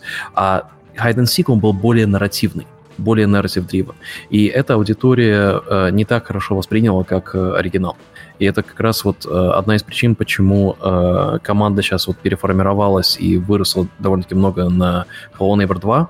Э, это вот фидбэк, который мы собрали с Hello Neighbor Hide and Seek, с мобильных версий изначального Hello Neighbor и с Secret Neighbor, который мультиплеерный спин -офф. То есть, э, одновременно с этим это как... Я не помню точно, сколько мы продали, но несколько сотен тысяч на всех платформах мы точно продали. То есть оно не продало так хорошо, как первый, но по стандартам, как AA или инди-игры, там цифры очень хорошие. Скажем так, игра же была э, год эксклюзивом на ПК э, Epic Games Store, и там не было никакой статистики. Я так понимаю, что э, Hello Teacher посмотрел на Steam Spy, вот, там э, увидел совершенно другие цифры, но в этот момент игра уже продалась достаточно хорошо на тех э, платформах, на которых э, у вас нет доступа к к статистике. Ну, это еще не отменяет тот факт, что Hello Neighbor просто оригинальный, он был просто безумным хитом. Он продался, да и до сих пор продается как... Ну, ПК у него самая маленькая платформа, на самом деле, что интересно и, возможно, не так очевидно. Mm. И, кстати, вот э, оригинальный Hello Neighbor, он до сих пор, вот на этой неделе у него фичер э, в Google Play, по-моему, или в... Mm-hmm. Да, на главной висит там. Так, так что там люди до сих пор э, играют, всем все нравится. А следующий вопрос от того же Hello Teacher. Заметил такую тенденцию, инди-игры все еще чаще продвигают через бесплатные демки. Не ведет ли это к обесцениванию инди в общем? Такими темпами крестьяне привыкнут играть на халяву. Что ну, э, про демки, демки же продвигаются, или продвигают через демки сейчас только в рамках фестивалей э, стимовских, потому что сами по себе да. демки не очень любят э, играть. А вот когда демка лимитирована по времени и эксклюзивная и все такое, и в рамках фестиваля, тогда да. Ну, в принципе, Серега все правильно сказал. Да, могу отправить еще раз в статью, которую я недавно писал э, на DTF, можно посмотреть, как мы э, Steam фестивале, э, как мы с помощью Steam фестиваля и демо-версии продвигаем игры, и зачем мы это делаем, и почему, и почему именно это, это работает, и почему вот вопрос, обесценит ли это инди в общем, нет, не обесценит, если этим правильно пользоваться. Вы же никто не заставляет разработчика просто так взять и делать э, демо-версию своей игры. Демо-версию, как и вообще любое телодвижение, разработчик де- должен делать с определенной целью. Сейчас цель для э, создания демо-версии это участие в Steam фестивале, потому что это хороший маркетинговый инструмент. Это не убивает вашу игру, это делает визибилити для вашего проекта гораздо лучше, чем другие способы, которые сейчас доступны. Ну, из относительно бесплатных вы потратите свое время на разработку. Так что надо делать демо-версии. Какие демо-версии для игр надо делать, мы тоже про это писали в статье. Почитайте, там все подробно расписано, и э, вот скорее вот ответ на этот вопрос находится там. Uh, Иван Бондарчук спрашивает, почему хиты прошлого года, как Фазмофобия, Us, Fall Guys, растеряли всю свою аудиторию? Погремели несколько месяцев и все, в чем проблема удержания пользователей в этих играх? Обратный пример CS, Dota, даже PUBG удается не только удерживать аудиторию, но и увеличивать ее. На самом деле, немножко некорректное сравнение. Это игры совершенно разного эшелона, но... Сравнение, это, это, это не, не совсем корректное сравнение, да, но это вот то отличие между играми-сервисами и играми, которые э, сюрпризы. Я про это много раз рассказывал в подкасте. Когда у вас игра становится успешной, вам команду надо не удвоить и даже не утроить, вам команда должна, у вас команда должна вырасти в 10 раз, чтобы иметь возможность поддерживать э, проект контентом, чтобы люди в него продолжали играть. И когда у тебя команда Among Us сколько там, 5 человек, они не могут быстро вырасти до 50 человек, чтобы производить контент. Сколько у них ушло времени на производство вот э, новой карты. И с точки зрения добавления контента, Among Us отставал от остальных проектов. Мы смотрим на Фантазмофобия, там, по-моему, вообще один человек разработчик. Да, там соло. Да. Fall Guys, э, по-моему, лучше, лучше из остальных держится, потому что там все-таки побольше команда, и они э, достаточно агрессивно работают. Но тоже вот этот процесс перехода от мы внезапно выстрелили в «мы игра сервис», он требует времени, он требует усилий. Я там, ну, у меня есть некоторый опыт работы с играми, которые игры-сервисы. Которые немножко выстрелили. Да, последние, наверное, сколько, 7 лет я только ими занимаюсь. А, и вот пример Fall Guys и, и остальных игр потребуется нетривиальные усилия на то, чтобы перевести их в игры-сервисы.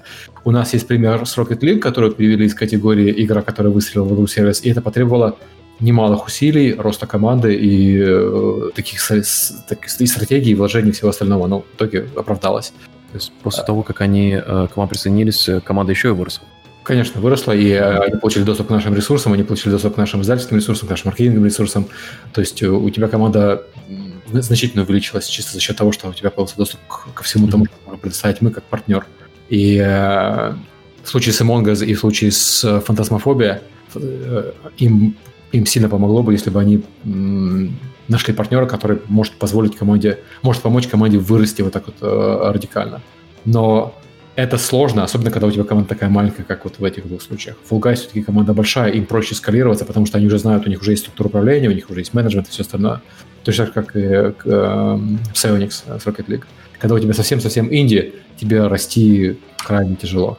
Ну и плюс, когда ты маленькая команда, ты выпустил хит, э, заработал кучу денег, э, хочется делать другие игры, хочется что-то новое начать, верно? И вот это одна из э, таких дискуссий, которые, э, ну, может быть, для нас не то чтобы красные флаги, такие оранжевые флаги иногда ставят с дискуссиями с разработчиками, потому что вот мы хотим, ну, когда мы вкладываем в проект, чтобы был вот этот взрыв, да, mm-hmm. и сразу же начинаем, ну, э, оглядываясь сейчас назад, это пугать немножко, наверное, команды, что, ребята, ну, если вот это взлетит вот таким-то образом, то нам вот за месяц до релиза нужно будет удвоить команду. Зачем? Ну, вот как раз то, что ты говоришь, Сереж. Знаешь, и мне кажется, что это не, не совсем противоречие, потому что запускают игру одни люди, а поддерживают другие люди. Э, если посмотреть на игры, в которых я участвовал, ну, типа онлайновые, живые проекты, в них обычно команда разработки постепенно вымывалась и заменялась другими людьми, а команда разработки переходила на другие проекты. То есть у тебя одни люди делают проект до выхода, доводят его до выхода, потом, может быть, год работают после выхода и постепенно передают бразды правления новой команде, которая оптимизирована и хочет заниматься поддержкой проекта, проекта поддержкой развития проекта, а не созданием чего-то обязательно нового. А те ребята переходят на на, на другие проекты занимаются чем-то другим. Э, это нормальная ситуация, то есть это не значит, что там, знаешь, э, если ты сделал Among Us и тебе хочется делать новое, ты обязан поддерживать Among Us до конца своих дней. Нет, но тебе надо под- обеспечить наследственность, так сказать, подготовить э, проект передачи людям, которые будут заниматься его поддержкой, и тогда ты можешь идти свободно заниматься чем-то другим. Слышишь, Серега, всю жизнь Fortnite заниматься, ух. Да. Окей, да. Да.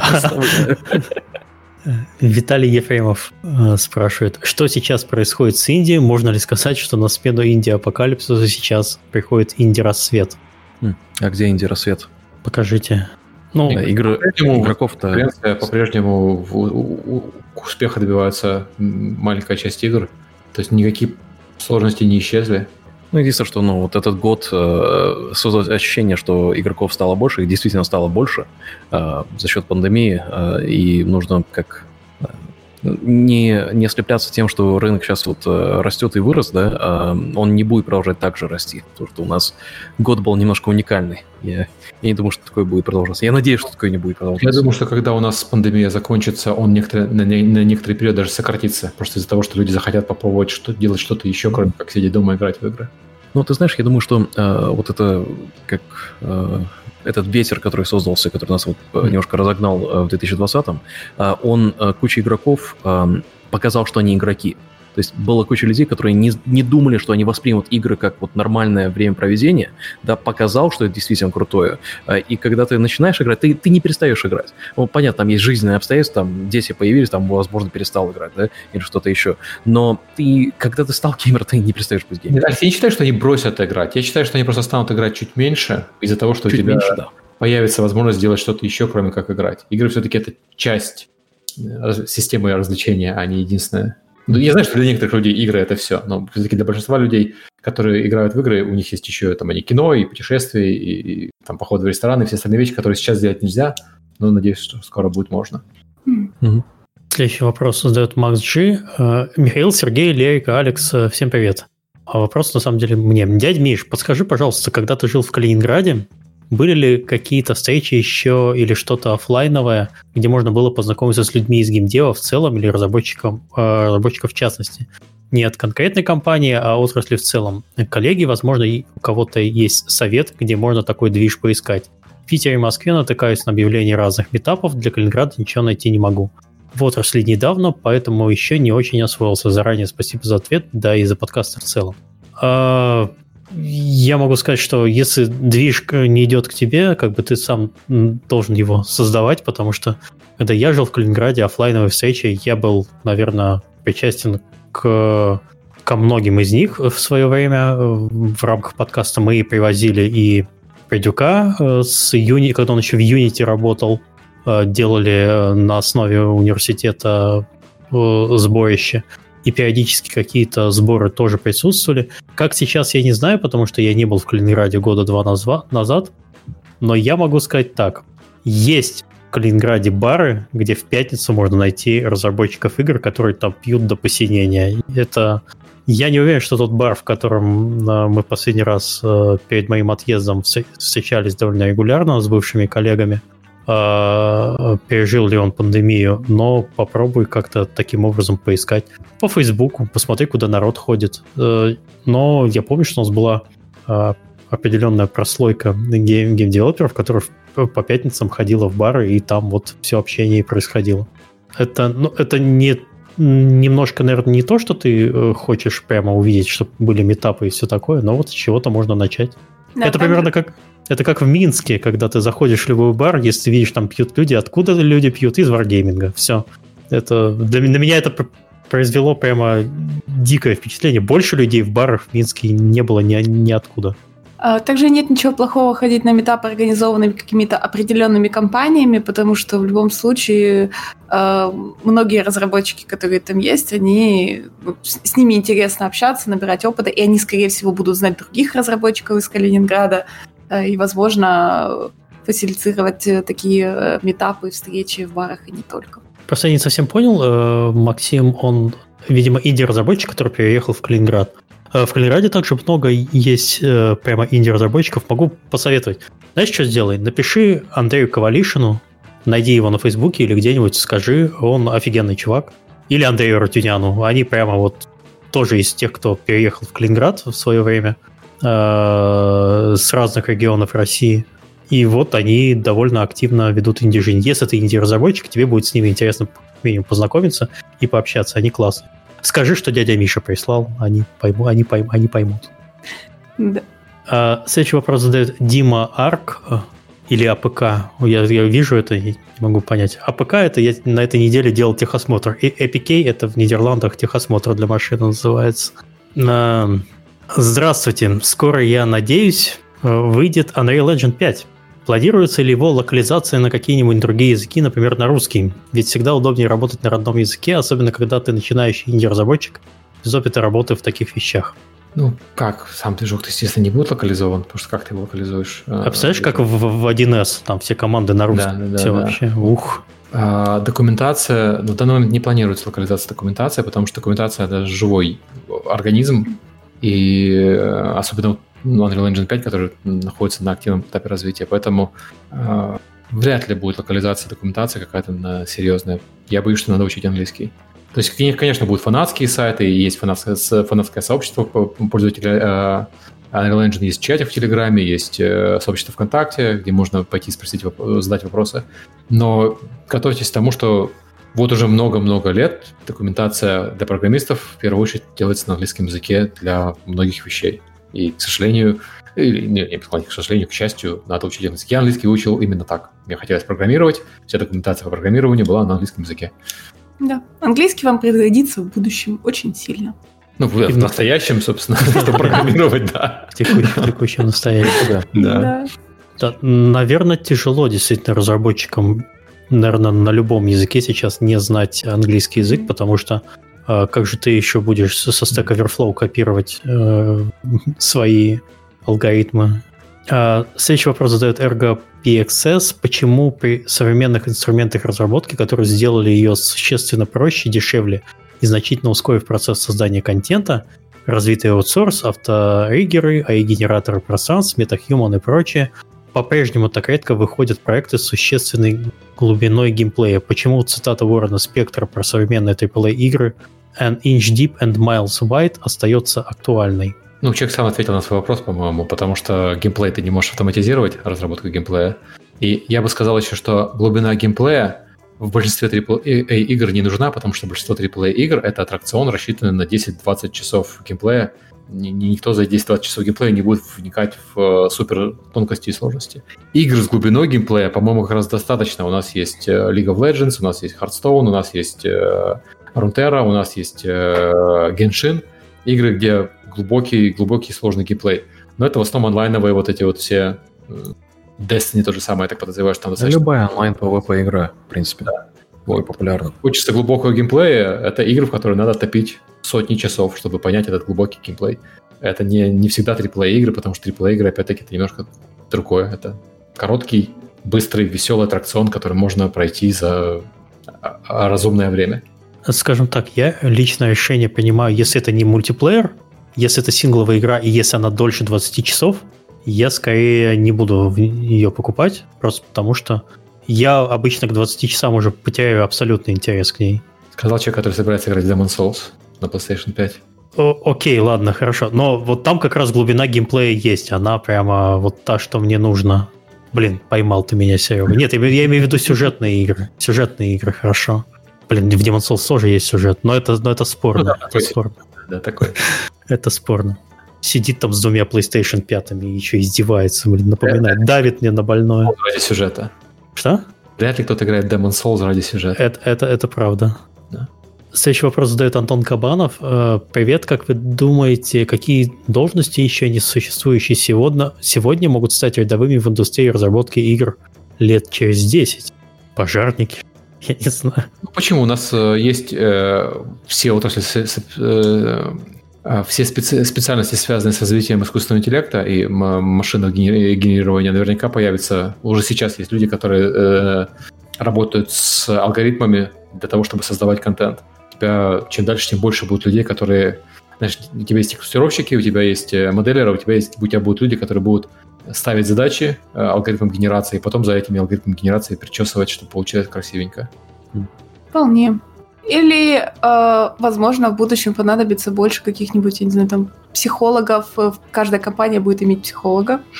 Без этого никак, чтобы следить за ну, HR, состоянием своих. А, HR не психолог. Давай так. Психолога для игроков? Или... А, нет, нет, нет. Для, э, если мы говорим про компании разработчиков. Именно должности внутри э, да. студии Знаешь, э, в этой части HR, мне кажется, я бы не доверял психологу, который работает не на меня, а на моего работодателя. Как бы да. Да. Там немножко конфликт интересов идет. Сергей, хорошо. Да, здесь можно рассуждать в кучу направлений в стиле там бренд-менеджмента, да, в стиле как, как вот если у нас метаверс с NFT взлетит, да, то там совершенно mm-hmm. другой скилл-сет. Вот как сейчас э, внезапно это я э, 7 лет ходил, говорил типа, у, бу, трафик-провайдеры, бу, а трафик-провайдеры, идите к нам, идите к нам. Внезапно через... Все меняется прямо вот так, по щелчку платформы. Это, кстати, да. Э, следующий вопрос задает Альберт. Э, как инди-разработчику переехать на PMG в США? Пока вижу только единственный вариант – это сделать по-настоящему успешную игру и уехать по визе талантов О-1. Вы разбираетесь в визах? Самый я простой вариант, если, если да. сделал Among Us, то да, 0-1. Ну почему О-1? У тебя же есть еще вариант, когда ты как бизнес переезжаешь. Хотя ты и Индия, у тебя есть успешная финансовая игра. Mm-hmm. Um, смотри, э, то есть он говорит, у нас как раз друзья, которые ценит счастье делают, да, у них э, один из э, чуваков делал э, по О1, и они собирали петицию Yep. на... Да, да, да. Да, да, они собирали петицию от э, кучи фанатов, которые подписывали, чтобы ему дали О1 визу. Э, и это, на самом деле, для... Э, вот если ты как э, заявленный э, креатор, да, в лю, э, любом кре- креативном поле, то это самый простой э, режим. А то, что ты говоришь, это вот типа как L1 э, эквивалент, да, когда у тебя успешный бизнес, ты да, переезжаешь между офисами. Один это трансфер, а я имею в виду, когда у тебя, как, как вот не как я, наверное, как ты, когда ты сам основатель бизнеса и переезжаешь э, просто потому, что хочешь перевести свой бизнес в другую страну. Смотри, в США а, конкретно это, оно не работает так, как там на Кипре, например, да, или там на Мальте. Нужно иметь а, офисы, которые у тебя функционируют уже какое-то время – доказать. И это все равно трансфер между офисом. То есть я даже как э, сооснователь бизнеса э, и гендиректор, я не мог просто вот я хочу приехать в США, потому что мне хочется. Да? А у нас, нам повезло, что у нас э, корпоративная структура вся была в США, да, и э, была корпоративная структура в Голландии. Я просто сделал трансфер между этими mm-hmm. структурами. А так, э, это если ты один как инди-разработчик, э, делать это ну, ну, я не знаю, но тебе нужно представительство там делать, э, подавать кучу документов. О1, это, кажется, самое, самое рациональное здесь. Мы даже программистов иногда перевозим по О1, потому что это проще, чем пытаться перевести по H1, B1 и так далее. Если есть доказуемые скиллы и достижения внутри индустрии, это э, самое логичное и самое простое. А, и, и опять-таки контекст вопроса как инди-разработчик. А, следующий вопрос задает Александр Стрюк. Э, подписка Live Gold больше не требуется для сетевых free-to-play игр на Xbox. Что могло повлиять на такое очевидно долгожданное решение Microsoft именно сейчас? Серега улыбается там. Очень много компаний, которые делают free-to-play игры, очень многие компании, долгое время пытались убедить компанию Microsoft, что free-to-play означает free-to-play что вот, вот бесплатно. Paywall. они, они paywall, и что free-to-play игры развиваются гораздо быстрее, когда они действительно free-to-play, а не когда заплати нам сейчас 60 долларов, а потом играй. И в определенный момент спасибо компании Sony, которой free-to-play игры уже некоторое время не требуют подписки, довольно долгое время, компания Microsoft решилась на то, чтобы ввести паритет. То есть конкуренция – это хорошо. Конкуренция – это отлично. А следующий вопрос задает Ася Буржуева. Здравствуйте. Почему в России так плохо с визуальными новеллами, как жанр и направлением видеоигр? Там все плохо? Хм. Не мой жанр, честно. Да, ну, я последний раз видел э, визуальные новеллы, когда у нас был выпуск про визуальные новеллы, но это было года три назад, и я совсем не слежу за этим направлением. Кажется, их монетизировать э, сложнее, э, и слишком много контента нужно для них производить. То есть... Еще конкуренция достаточно сильная со стороны людей, которые умеют делать визуальные новеллы уже. Угу. Возможно, наоборот, все хорошо. Я не знаю, мы тут немножко плаваем. Да.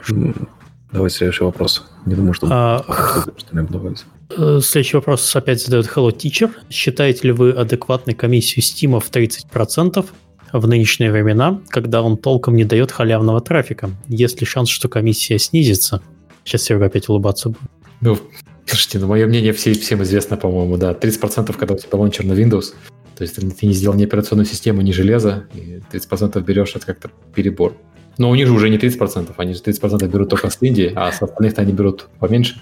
Ну, э, там, понимаешь, э, структура, когда у тебя это зависит по проекту, то есть если твой проект заработал определенное количество денег, то да, ты э, поменьше берешь, а не как издатель в целом, это, это, мне кажется, не совсем корректная не совсем корректный подход. Эм, меня смущает не сколько 30%, меня смущает все, что сверху, все чарджбеки и рефанды да, то есть если бы они там, например, сделали, что, ну вот, э, каким-то образом там, я не знаю, в зависимости от количества рефандов у тебя меньше процента, и там оно в районе 30 всего плавает, тогда это было бы гораздо, гораздо лучше. А так реальность в том, что с региональными ценами и с рефандами и чарджбеками, э, когда вы считаете свои продажи, да, э, ваш средний MSRP чек, то есть среднее количество денег на копию, будет, ну, 50% вы будете получать, а не 30 отнимать сверху. Потому что в средней э, цена вашей игры будет э, регионально ниже, и э, с рефандами и чарджбеками, ну вот, пожалуйста. О, там, кстати, нам в чате машет ручкой участник подкаста как раз вот этого нашего по визуальным новеллам под ником Апайбот. Он пишет, что э, все наоборот, все достаточно хорошо, продажи не падают на долгом промежутке времени. То есть у них очень долгий длинный хвост. Это сделал визуальную новеллу, и она продается. Просто потому, что люди там проходят одну новеллу, они как книжки их читают берут следующую, следующую, следующую. Вот эта аудитория, видимо, там и э, перебирает все проекты, там, в зависимости от сеттинга, жанра. И... То есть как Hidden Object, да, там э, переигрывали десятки. Э, Миша хорошо я сказал про книжки, потому что люди, э, книги не так устаревают, до сих пор люди читают старые книги, они не требуют, чтобы у них был 3080 поддержка и новый шейдер, и да. Там спрашивают, какой номер выпуска. Сейчас, сейчас скажу. Актуальные новеллы. Петр Сапожников спрашивает, пока Миша... 149 выпуск. Okay. Петр Сапожников спрашивает, хочется прокачать тайм-менеджмент, расскажите про свое расписание на будний выходной день, сочетание работы, отдыха и семьи. Насколько заранее все планируете, что делаете, если планы процесса срываются, возможно, эта тема достойна, достойна отдельного подкаста. На самом деле, наверное, да, это отдельный подкаст, потому что чем ча- ча- старше ты становишься, тем дальше все надо планировать, вообще все-все-все. И оно сначала кажется, как бы, господи, я уже, неужели я такой старый, что начинаю все планировать, а потом понимаешь, что это настолько удобно, что жить, когда у тебя не, не запланировано, наверное, становится как-то даже тяжело. Э, я могу дать очень хороший совет. Э, очень много проблем решает совместный календарь э, семейный. То есть, когда вот мы с Алексом, часто у нас есть какие-то запланированные вещи, допустим, не по работе, и мы их добавляем в общий календарь. Я ему приглашаю, приглашение отправляю, чтобы там он не планировал какие-то звонки, какие-то встречи, поездки, и это прям очень-очень сильно спасает. Прям рекомендую.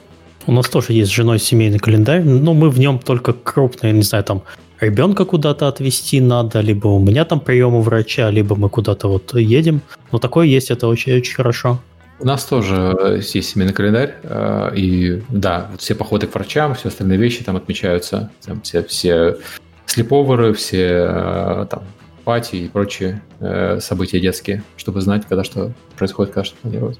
Но еще просят рассказать про свое расписание на будний и выходной день. Ну, с утра проснулся, работать, вечером ужин, сериал и играть в видеоигры. Вот поэтому будний по расписанию. день. Да, все по расписанию. Да. И получается, что первая половина дня, ну, лично вот у меня это звонки, звонки, звонки, потому что э, тайм-зона с Европой, а потом э, погулять с собакой, а потом заниматься уже своими задачами, когда тебя никто не отвлекает, потому что там уже ночь в Европе. Вот. У меня примерно так же, только что без сериалов и, наверное, играю я чуть меньше, чем Миша, судя по стримам Мишиным. Но да, то есть утро работа, звонки. У меня днем иногда возникает перерыв, а, потому что как бы переключаешься с Европы на Азию, и у тебя вот этот небольшой перерыв. Это обычно, когда я спортом занимаюсь. То есть я, а, если получается, я стараюсь заниматься спортом посредине рабочего дня, а не вечером. Потому что у тебя получается, что ты посредине рабочего дня еще душ принимаешь, у тебя такой только свеженький, приходишь вот э, к нашим э, коллегам западного побережья из Азии. Но это, да, ну, рабочий день у тебя распорядок в первую очередь определяется твоей работой. Мне кажется, в рабочий день э, сложно как-то сильно импровизировать. Ну вот нам сейчас с Серегой сложнее с выходными из-за того, что подкаст у нас, у нас вот по сути один день вылетает еще... Э, Сереге тут повезло, он по, съездил в поездку, да, не участвовал, а я вот, например, не могу из-за подкаста на воскресенье э, куда-то вообще уехать, ну, там, надолго. Хорошо, что это вечером сейчас. Э, там с Серегой нашли идеальное примерно время. У меня в это время 5 вечера, но я обычно возвращаюсь домой э, с воскресной прогулки в 4, в 4 максимум. Вот в 4 за час до эфира я уже сажусь готовиться. Там, не знаю, вопросы еще раз проверить, э, все настроить, чтобы все работало. Часа примерно мне на это хватает. Но вот, да, из-за подкаста у меня, по сути, нормальных выходных э, нету. Ну, я еще успевал перед подкастом в гольф съездить, сыграть. Сейчас я, правда, последние несколько недель не играл. Угу. Да, это время удобное. А, следующий вопрос задает Алекс М. Почему игровой сервер Дискорда не взлетел? А, игровой Store. Да, игровой Store. А, казалось бы, огромная аудитория игроков, но, увы, кстати, хороший вопрос. А, очень простой ответ. Они очень стеснялись своего игрового магазина и не показывали его игрокам. Его нужно было искать. Да, чтобы узнать, что у Discord есть игровой магазин, надо было читать новости, следить за анонсами, потом зайти в Discord, потом пойти найти этот магазин в Discord. Это главная причина. Вторая причина, Discord не... Знаете, есть приложения, которые контролируют глаза а, своих, своей аудитории, да, у них есть, там, есть в английском выражении, типа they have eyes, да, а вот Discord, у Discord такого нет, Discord контролирует уши.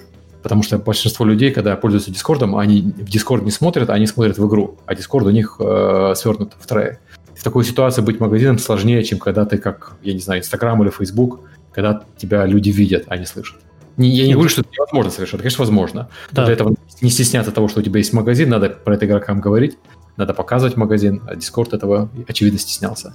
Мне кажется, у них э, упущенная возможность была совместить это с подпиской. То есть Discord Nitro там сделать и несколько а тиров. Там были игры, которые ты получал по Там раздавали по подписке Nitro. Там вот. раздавали игры про это не говорили. проблема была. Окей. Да. да. Скажем так, я как человек, который лично вот этими вот руками одну игру там издал э, в mm-hmm. магазине, Мы Waking там издавали, Алекс, если, Мгм. если- Окей. если ты помнишь. Я даже не знал, что оно с подпиской. Прикинь, у нас, а у нас э, генеральный директор не знает, что мы на Дискорде издавали игру. А, о, вообще класс. Вот это, во- да, да. Shame на меня, я понял. да, да нет, Алекс, я просто говорю, что это просто показывает еще раз, что насколько э, странно это было сделано у Дискорда. Да, действительно, этот магазин был Мгм. очень сильно спрятан. Хотя внутри э, админка, когда я это делал, э, это было, сейчас скажу, это было летом 2019 года, по-моему, Вейкинг, когда Мгм. выходил, или 2020, блин, какой-то гол. Значит, 20-го, да. А, я начинал, потому что мы хотели его издать еще в 19-м, потом переносили. Да, я начинал в 19-м, в 20-м. В тот момент, когда я уже это делал, они уже все это потихоньку с, э, спускали вниз. Вот. И там есть, на самом деле, была интересная задумка. Ты, по сути, в рамках своего Discord-сервера мог сделать, вот где у вас список, где текстовой чат, где э, голосовой чат, вы могли сделать э, такую вот секцию именно вашей игры. То есть люди могли туда зайти, нажимали на эту ссылку, и там у вас в общем поле открывалась, по сути, ну, как Steam-страница. Скриншоты, видео, описание и кнопка «Купить». Это можно было интегрировать, мы так делали у нас э, в, с нашим основным э, э, тайнибилдовским дискорд-сервером, но, к сожалению, это ну, вообще не, раб- не работало. Они не воспитали свою аудиторию, чтобы покупать покупать э, Не то, что не магазины. сказали даже, что можно купить игру в магазине. Миша, это, это было не, требовало нетривиальных усилий от игрока, чтобы найти игру, чтобы найти магазин в Они, Дискорде. они это, да, они это переложили на плечи самих э, сообществ, скажем так, и вместо того, что, то есть, э, вместо того, чтобы сделать прям такой магазин-магазин, это практически э, каждый занимался своими продажами, ну, в итоге это не сработало. Да, и забавно, что у них э, и стриминг. э, Вот реально мы, э, когда плейтесты делаем с партнерами, да, мы всех зовем в Discord, потому что очень удобно, ну, во-первых, голосовой чат очень удобно, а во-вторых, это единственное приложение, которое можно вот так вот по ссылке, без плагинов, без ничего, э, начинать стримить с очень хорошим качеством. Э, Потому что не все всегда могут играть, да, э, а вот здесь запустить, э, все запускают стримы с нашей стороны, и мы там показываем там тому же Microsoft, например, вот наши новые игры, вместо того, чтобы... Потому что раньше приходили все к нам в офис, а сейчас приходят все к нам в Discord. И стриминг у них офигенный, и вот дистрибьюция игр была и, и нету. Упущенная возможность. Евгений спрашивает. Часто говорят, что идея ничего не стоит, важна реализация. У меня есть набор программерские скиллы, хотелось бы в одиночку попробовать сделать игру, но затык уже на этапе идеи. Это не для заработка, скорее для самореализации. Для этого хотелось бы сделать что-то более-менее оригинальное, не повторяя другие игры. Подскажите, как в принципе находить оригинальные идеи для игр. У нас был подкаст на эту тему, про придумывание оригинальных идей для игр. Очень советую его послушать. Он был с разработчиками э, Loop Hero. Моя любимая так, выжимка из того подкаста – это взять игру, которая вам нравится, и еще сильнее ее упростить. Берете какую-нибудь интересную игру, которая нравится, говорите, а как бы сделать так, чтобы в ней было еще меньше механик, чем сейчас? Что можно выкинуть, чтобы э, было интересно? Чтобы по-прежнему было интересно. Мне тут добавить абсолютно нечего. Да. Максим Панов спрашивает, в выпуске про киберспорт не услышал ничего про симрейсинг соревнования. Можно ли что-то сказать по этому поводу? Спасибо. Я ничего не могу сказать по поводу симрей- симрейсингов. Тут тоже не слежу. А, Ролл Ролл спрашивает, стоит ли идти в фонд игр, если утвердят или дурной славе, э, а, при дурной славе фонда кино? А, Уточню вопрос для наших э, западных коллег. Это на неделе опять очередная информация, что появился фонд, э, который будет финансировать и поддерживать разработчиков игр э, российских, скажем так, с патриотической составляющей, чтобы составить Это конкуренцию. государственный фонд. Да, это государственный фонд. Вот. Мой личный совет при всем желании не иметь дел с, с деньгами от государства, скажем так, потому что их придется, во-первых, возвращать э, в конце-то концов. И если что-то пойдут не так, ну, в общем, все очень сложно. Я бы не рекомендовал. Ну, Э, Ты знаешь, Миш, э, я как, ну, у меня нету как-то коня в этой гонке, да. Я просто смотрю на то, что э, Канада сделали, да, э, для буста своей индустрии. Э, И там и гранты, и фонды. э, Вот мы э, выкупали несколько игр у канадского медиафонда, да, потому что там, ну, по условиям нужно было, чтобы их выкупить. Э, И это, ну, как, да, это действительно for-profit организация была, но э, она субсидируется правительством и дает многим студиям э, как-то легкий доступ к финансированию. Я просто взвешивал абсолютно все варианты, которые есть перед э, студией, да, и смотрел, ну, как, ну, не рассматриваешь только один вариант, да, uh-huh.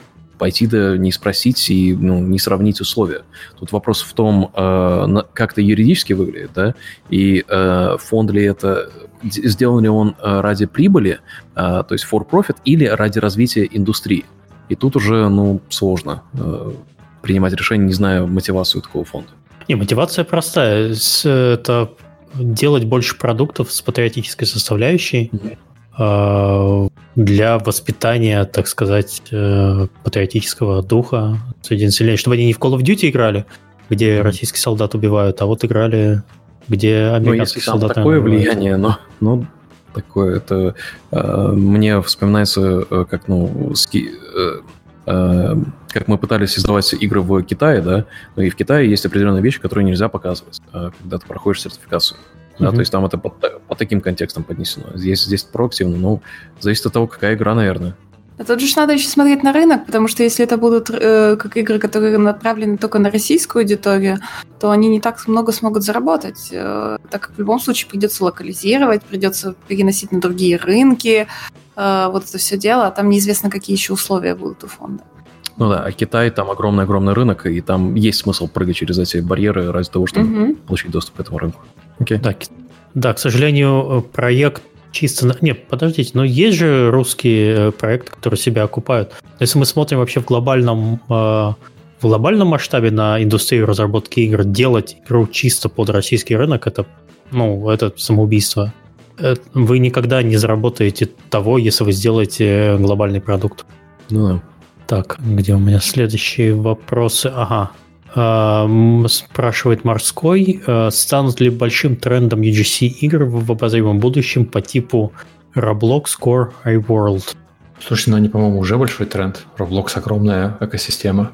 Fortnite Товарищи Creative. на IPO вышли да, немножко Fortnite так. Creative огромная экосистема, хотя у нас инструментарий слабее Robloxовского. А, ну, Core, конечно, новый проект, по нему сложно что-то говорить. Но вот, вот эти два, это уже много. Уже там люди в Roblox делают игры, и зарабатывают денег больше, чем инди на стиме. Там кто-то, oh. знакомый из Roblox рассказал очень смешную историю, когда один из их топовых креаторов, который зарабатывал что-то около пол, полумиллиона в год, вот, говорит, я, у меня мечта, я перерасту из Роблокса и выйду на Steam. Такие, чувак. Кайф. Классная мечта, да. Уже пошел на пенсию в Роблоксе, да? Да, ты, чувак, да в, школе, в старшей школе заработал себе на пенсию уже, и вот... Дальше Настя. Не, на самом деле, наверное, вопрос э, не в том, что как дела там у Roblox, что это тренд, а может быть тренд про то, что будет больше EGC игр там от инди-разработчиков или что-нибудь такое? Инди-разработчикам сложнее делать инструментарий для того, чтобы игры модифицировались, поэтому в этом проблема. И Roblox, который предоставляет платформу для по сути, инди-разработчиков выражать свои идеи через э, роблоксовский инструментарий. Понятно, там есть у Roblox есть свои недостатки, есть свои проблемы с монетизацией и прочее. Там, как у любой экосистемы, есть свои сложности.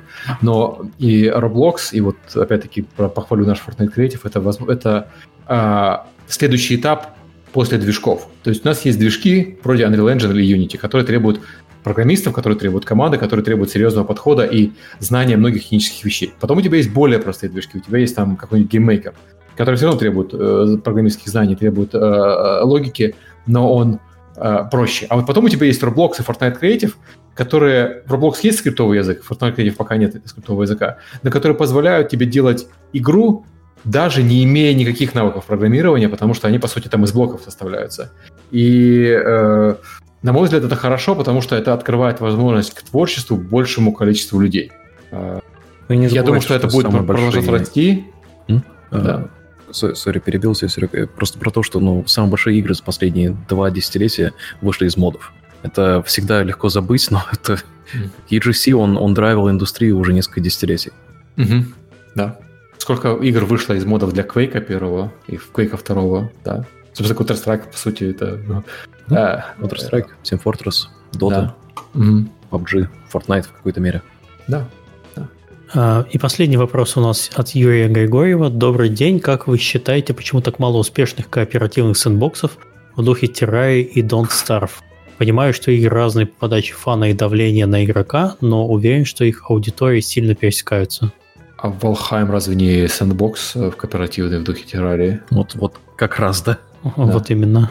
Это просто, что это более... Э, как Балхейм, он взял вот эту вот более казуальную часть э, Terraria и Don't Starve, да, где чуть более упрощенные механики, упрощенное управление, да, и э, смержил ее с DayZ. По сути, они вот так взяли и посередине встретились. И э, аудитория, которая не знала, что ей понравятся механики, там, DayZ, Rasta, Arca и так далее, они внезапно поняли, что вот они поняли, почему э, более корной аудитории нравилось, э, нравились те игры, о которых я упомянул, которые также основаны на модах. Э, и вот да, пожалуйста, там аудитория огромная, как Волхайме показал. Мне кажется, что Survival Craft сейчас так много, и аудитория не такая большая, что нельзя сказать, что вот, нельзя считать, что их мало. Их, по-моему, наоборот, очень много. Ну, mm-hmm. он говорит, что мало успешных кооперативных сэндбоксов. Но, ну, в принципе, одного Валхейма достаточно вам на ближайший год, чтобы про него писать прессе и игрокам в него играть. Ну, как бы у нас есть еще Майнкрафт, который... Не, никогда не слушал, что это за игра. Да, кооперативный сэндбокс в духе террарии. Только в 3D, прикинь, 3D террария, но в 3D. Ну, террария, Starbound, uh, Deep Rock Galactic, uh, этот самый... Uh, uh, а, Фактория в какой-то мере, да, если так говорить про Ну, это не, не совсем то. Фактория тоже в другую сторону. Фактория там общество, общность только что 2D-шный. Deep Rock Galactic это все-таки ближе к Destiny, чем uh, к Террарии. Ну, видишь, но это все равно все элементы, они вот да. так вот немножко похожи, да, пересекаются друг с другом. А, а, я не считаю, что их мало, я считаю, что их много, и глядя на разработку и общаясь с разработчиками, ты видишь, что их делается еще больше, потому что явно рынок survival крафтов, вернее, жанр survival крафтов продолжает расти и развиваться, наверное, быстрее, чем другие жанры. Эволюционировать. Да. Ну что ж, у нас закончились все вопросы, а теперь к самой приятной части нашего подкаста, клейки. Да, мы разыграем билет за самый интересный вопрос. У меня есть топ-2. А, давайте вы поможете мне выбрать. Мне понравился вопрос э, про потолок соло-разработчиков. На него очень интересно отвечали. И мне понравился вопрос э, про проблему удержания пользователей э, в мультиплеерных играх. Сережа очень интересно на него тоже ответ давал. Вот. Это про фазмофобию, Among Us и Fall да, Да, да, да, да, да. Вот, э, может, вы проголосуйте, поможете мне выбрать победителя. Или давайте я дам два просто билета и все, и не буду. Давай два билета, чтобы Давай я просто, выбрать между ними. Да, да. Ну что, тебе жалко? Да. Да, мне не жалко. Тогда Хитман 17 Эгоист и Иван Бардарчук. Я вас поздравляю, вы выиграли по про билету на а, майский Довгам. Пожалуйста, напишите на контакт собачка Сейчас я скину в чатик э, имейл. Э, там напишите, что э, вы выиграли билет на подкасте, и мы с вами свяжемся, проверим, что это вы. Вот. Она, она проверит. Я проверю. Лера проверит. Да, и будем э, ждать вас у нас э, в онлайне. Вот. Так что да, поздравляем с победой. Ура! А, спасибо, Лерика. Ура. Мы обсудили все темы и ответили на все вопросы, которые нам задали. А... Скажем так, нет, не, мы не на все ответили, но те, которые мы отобрали из тех, что вы нам задали.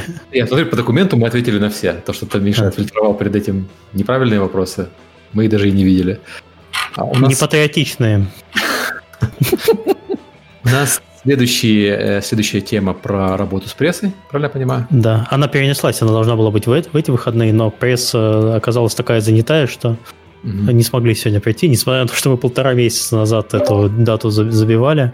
Вот, э, приходите, у нас, опять еще расскажу, у нас будет Вадим Елистратов, главный редактор ДТФ, Дмитрий Кунгуров, главный редактор StopGame, Евгений Рамазанов, главный редактор The Batya, и мы поговорим про то, как инди-разработчикам правильно общаться с игровой прессой, что ожидает пресса э, от разработчиков для того, чтобы написать про вашу игру не просто «смотрите, у меня пресс-релиз, у меня игра вышла», э, а дадут полезных и живых советов прямо из первых рук. Э, так что приходите, будет интересно. И до встречи. Всем пока.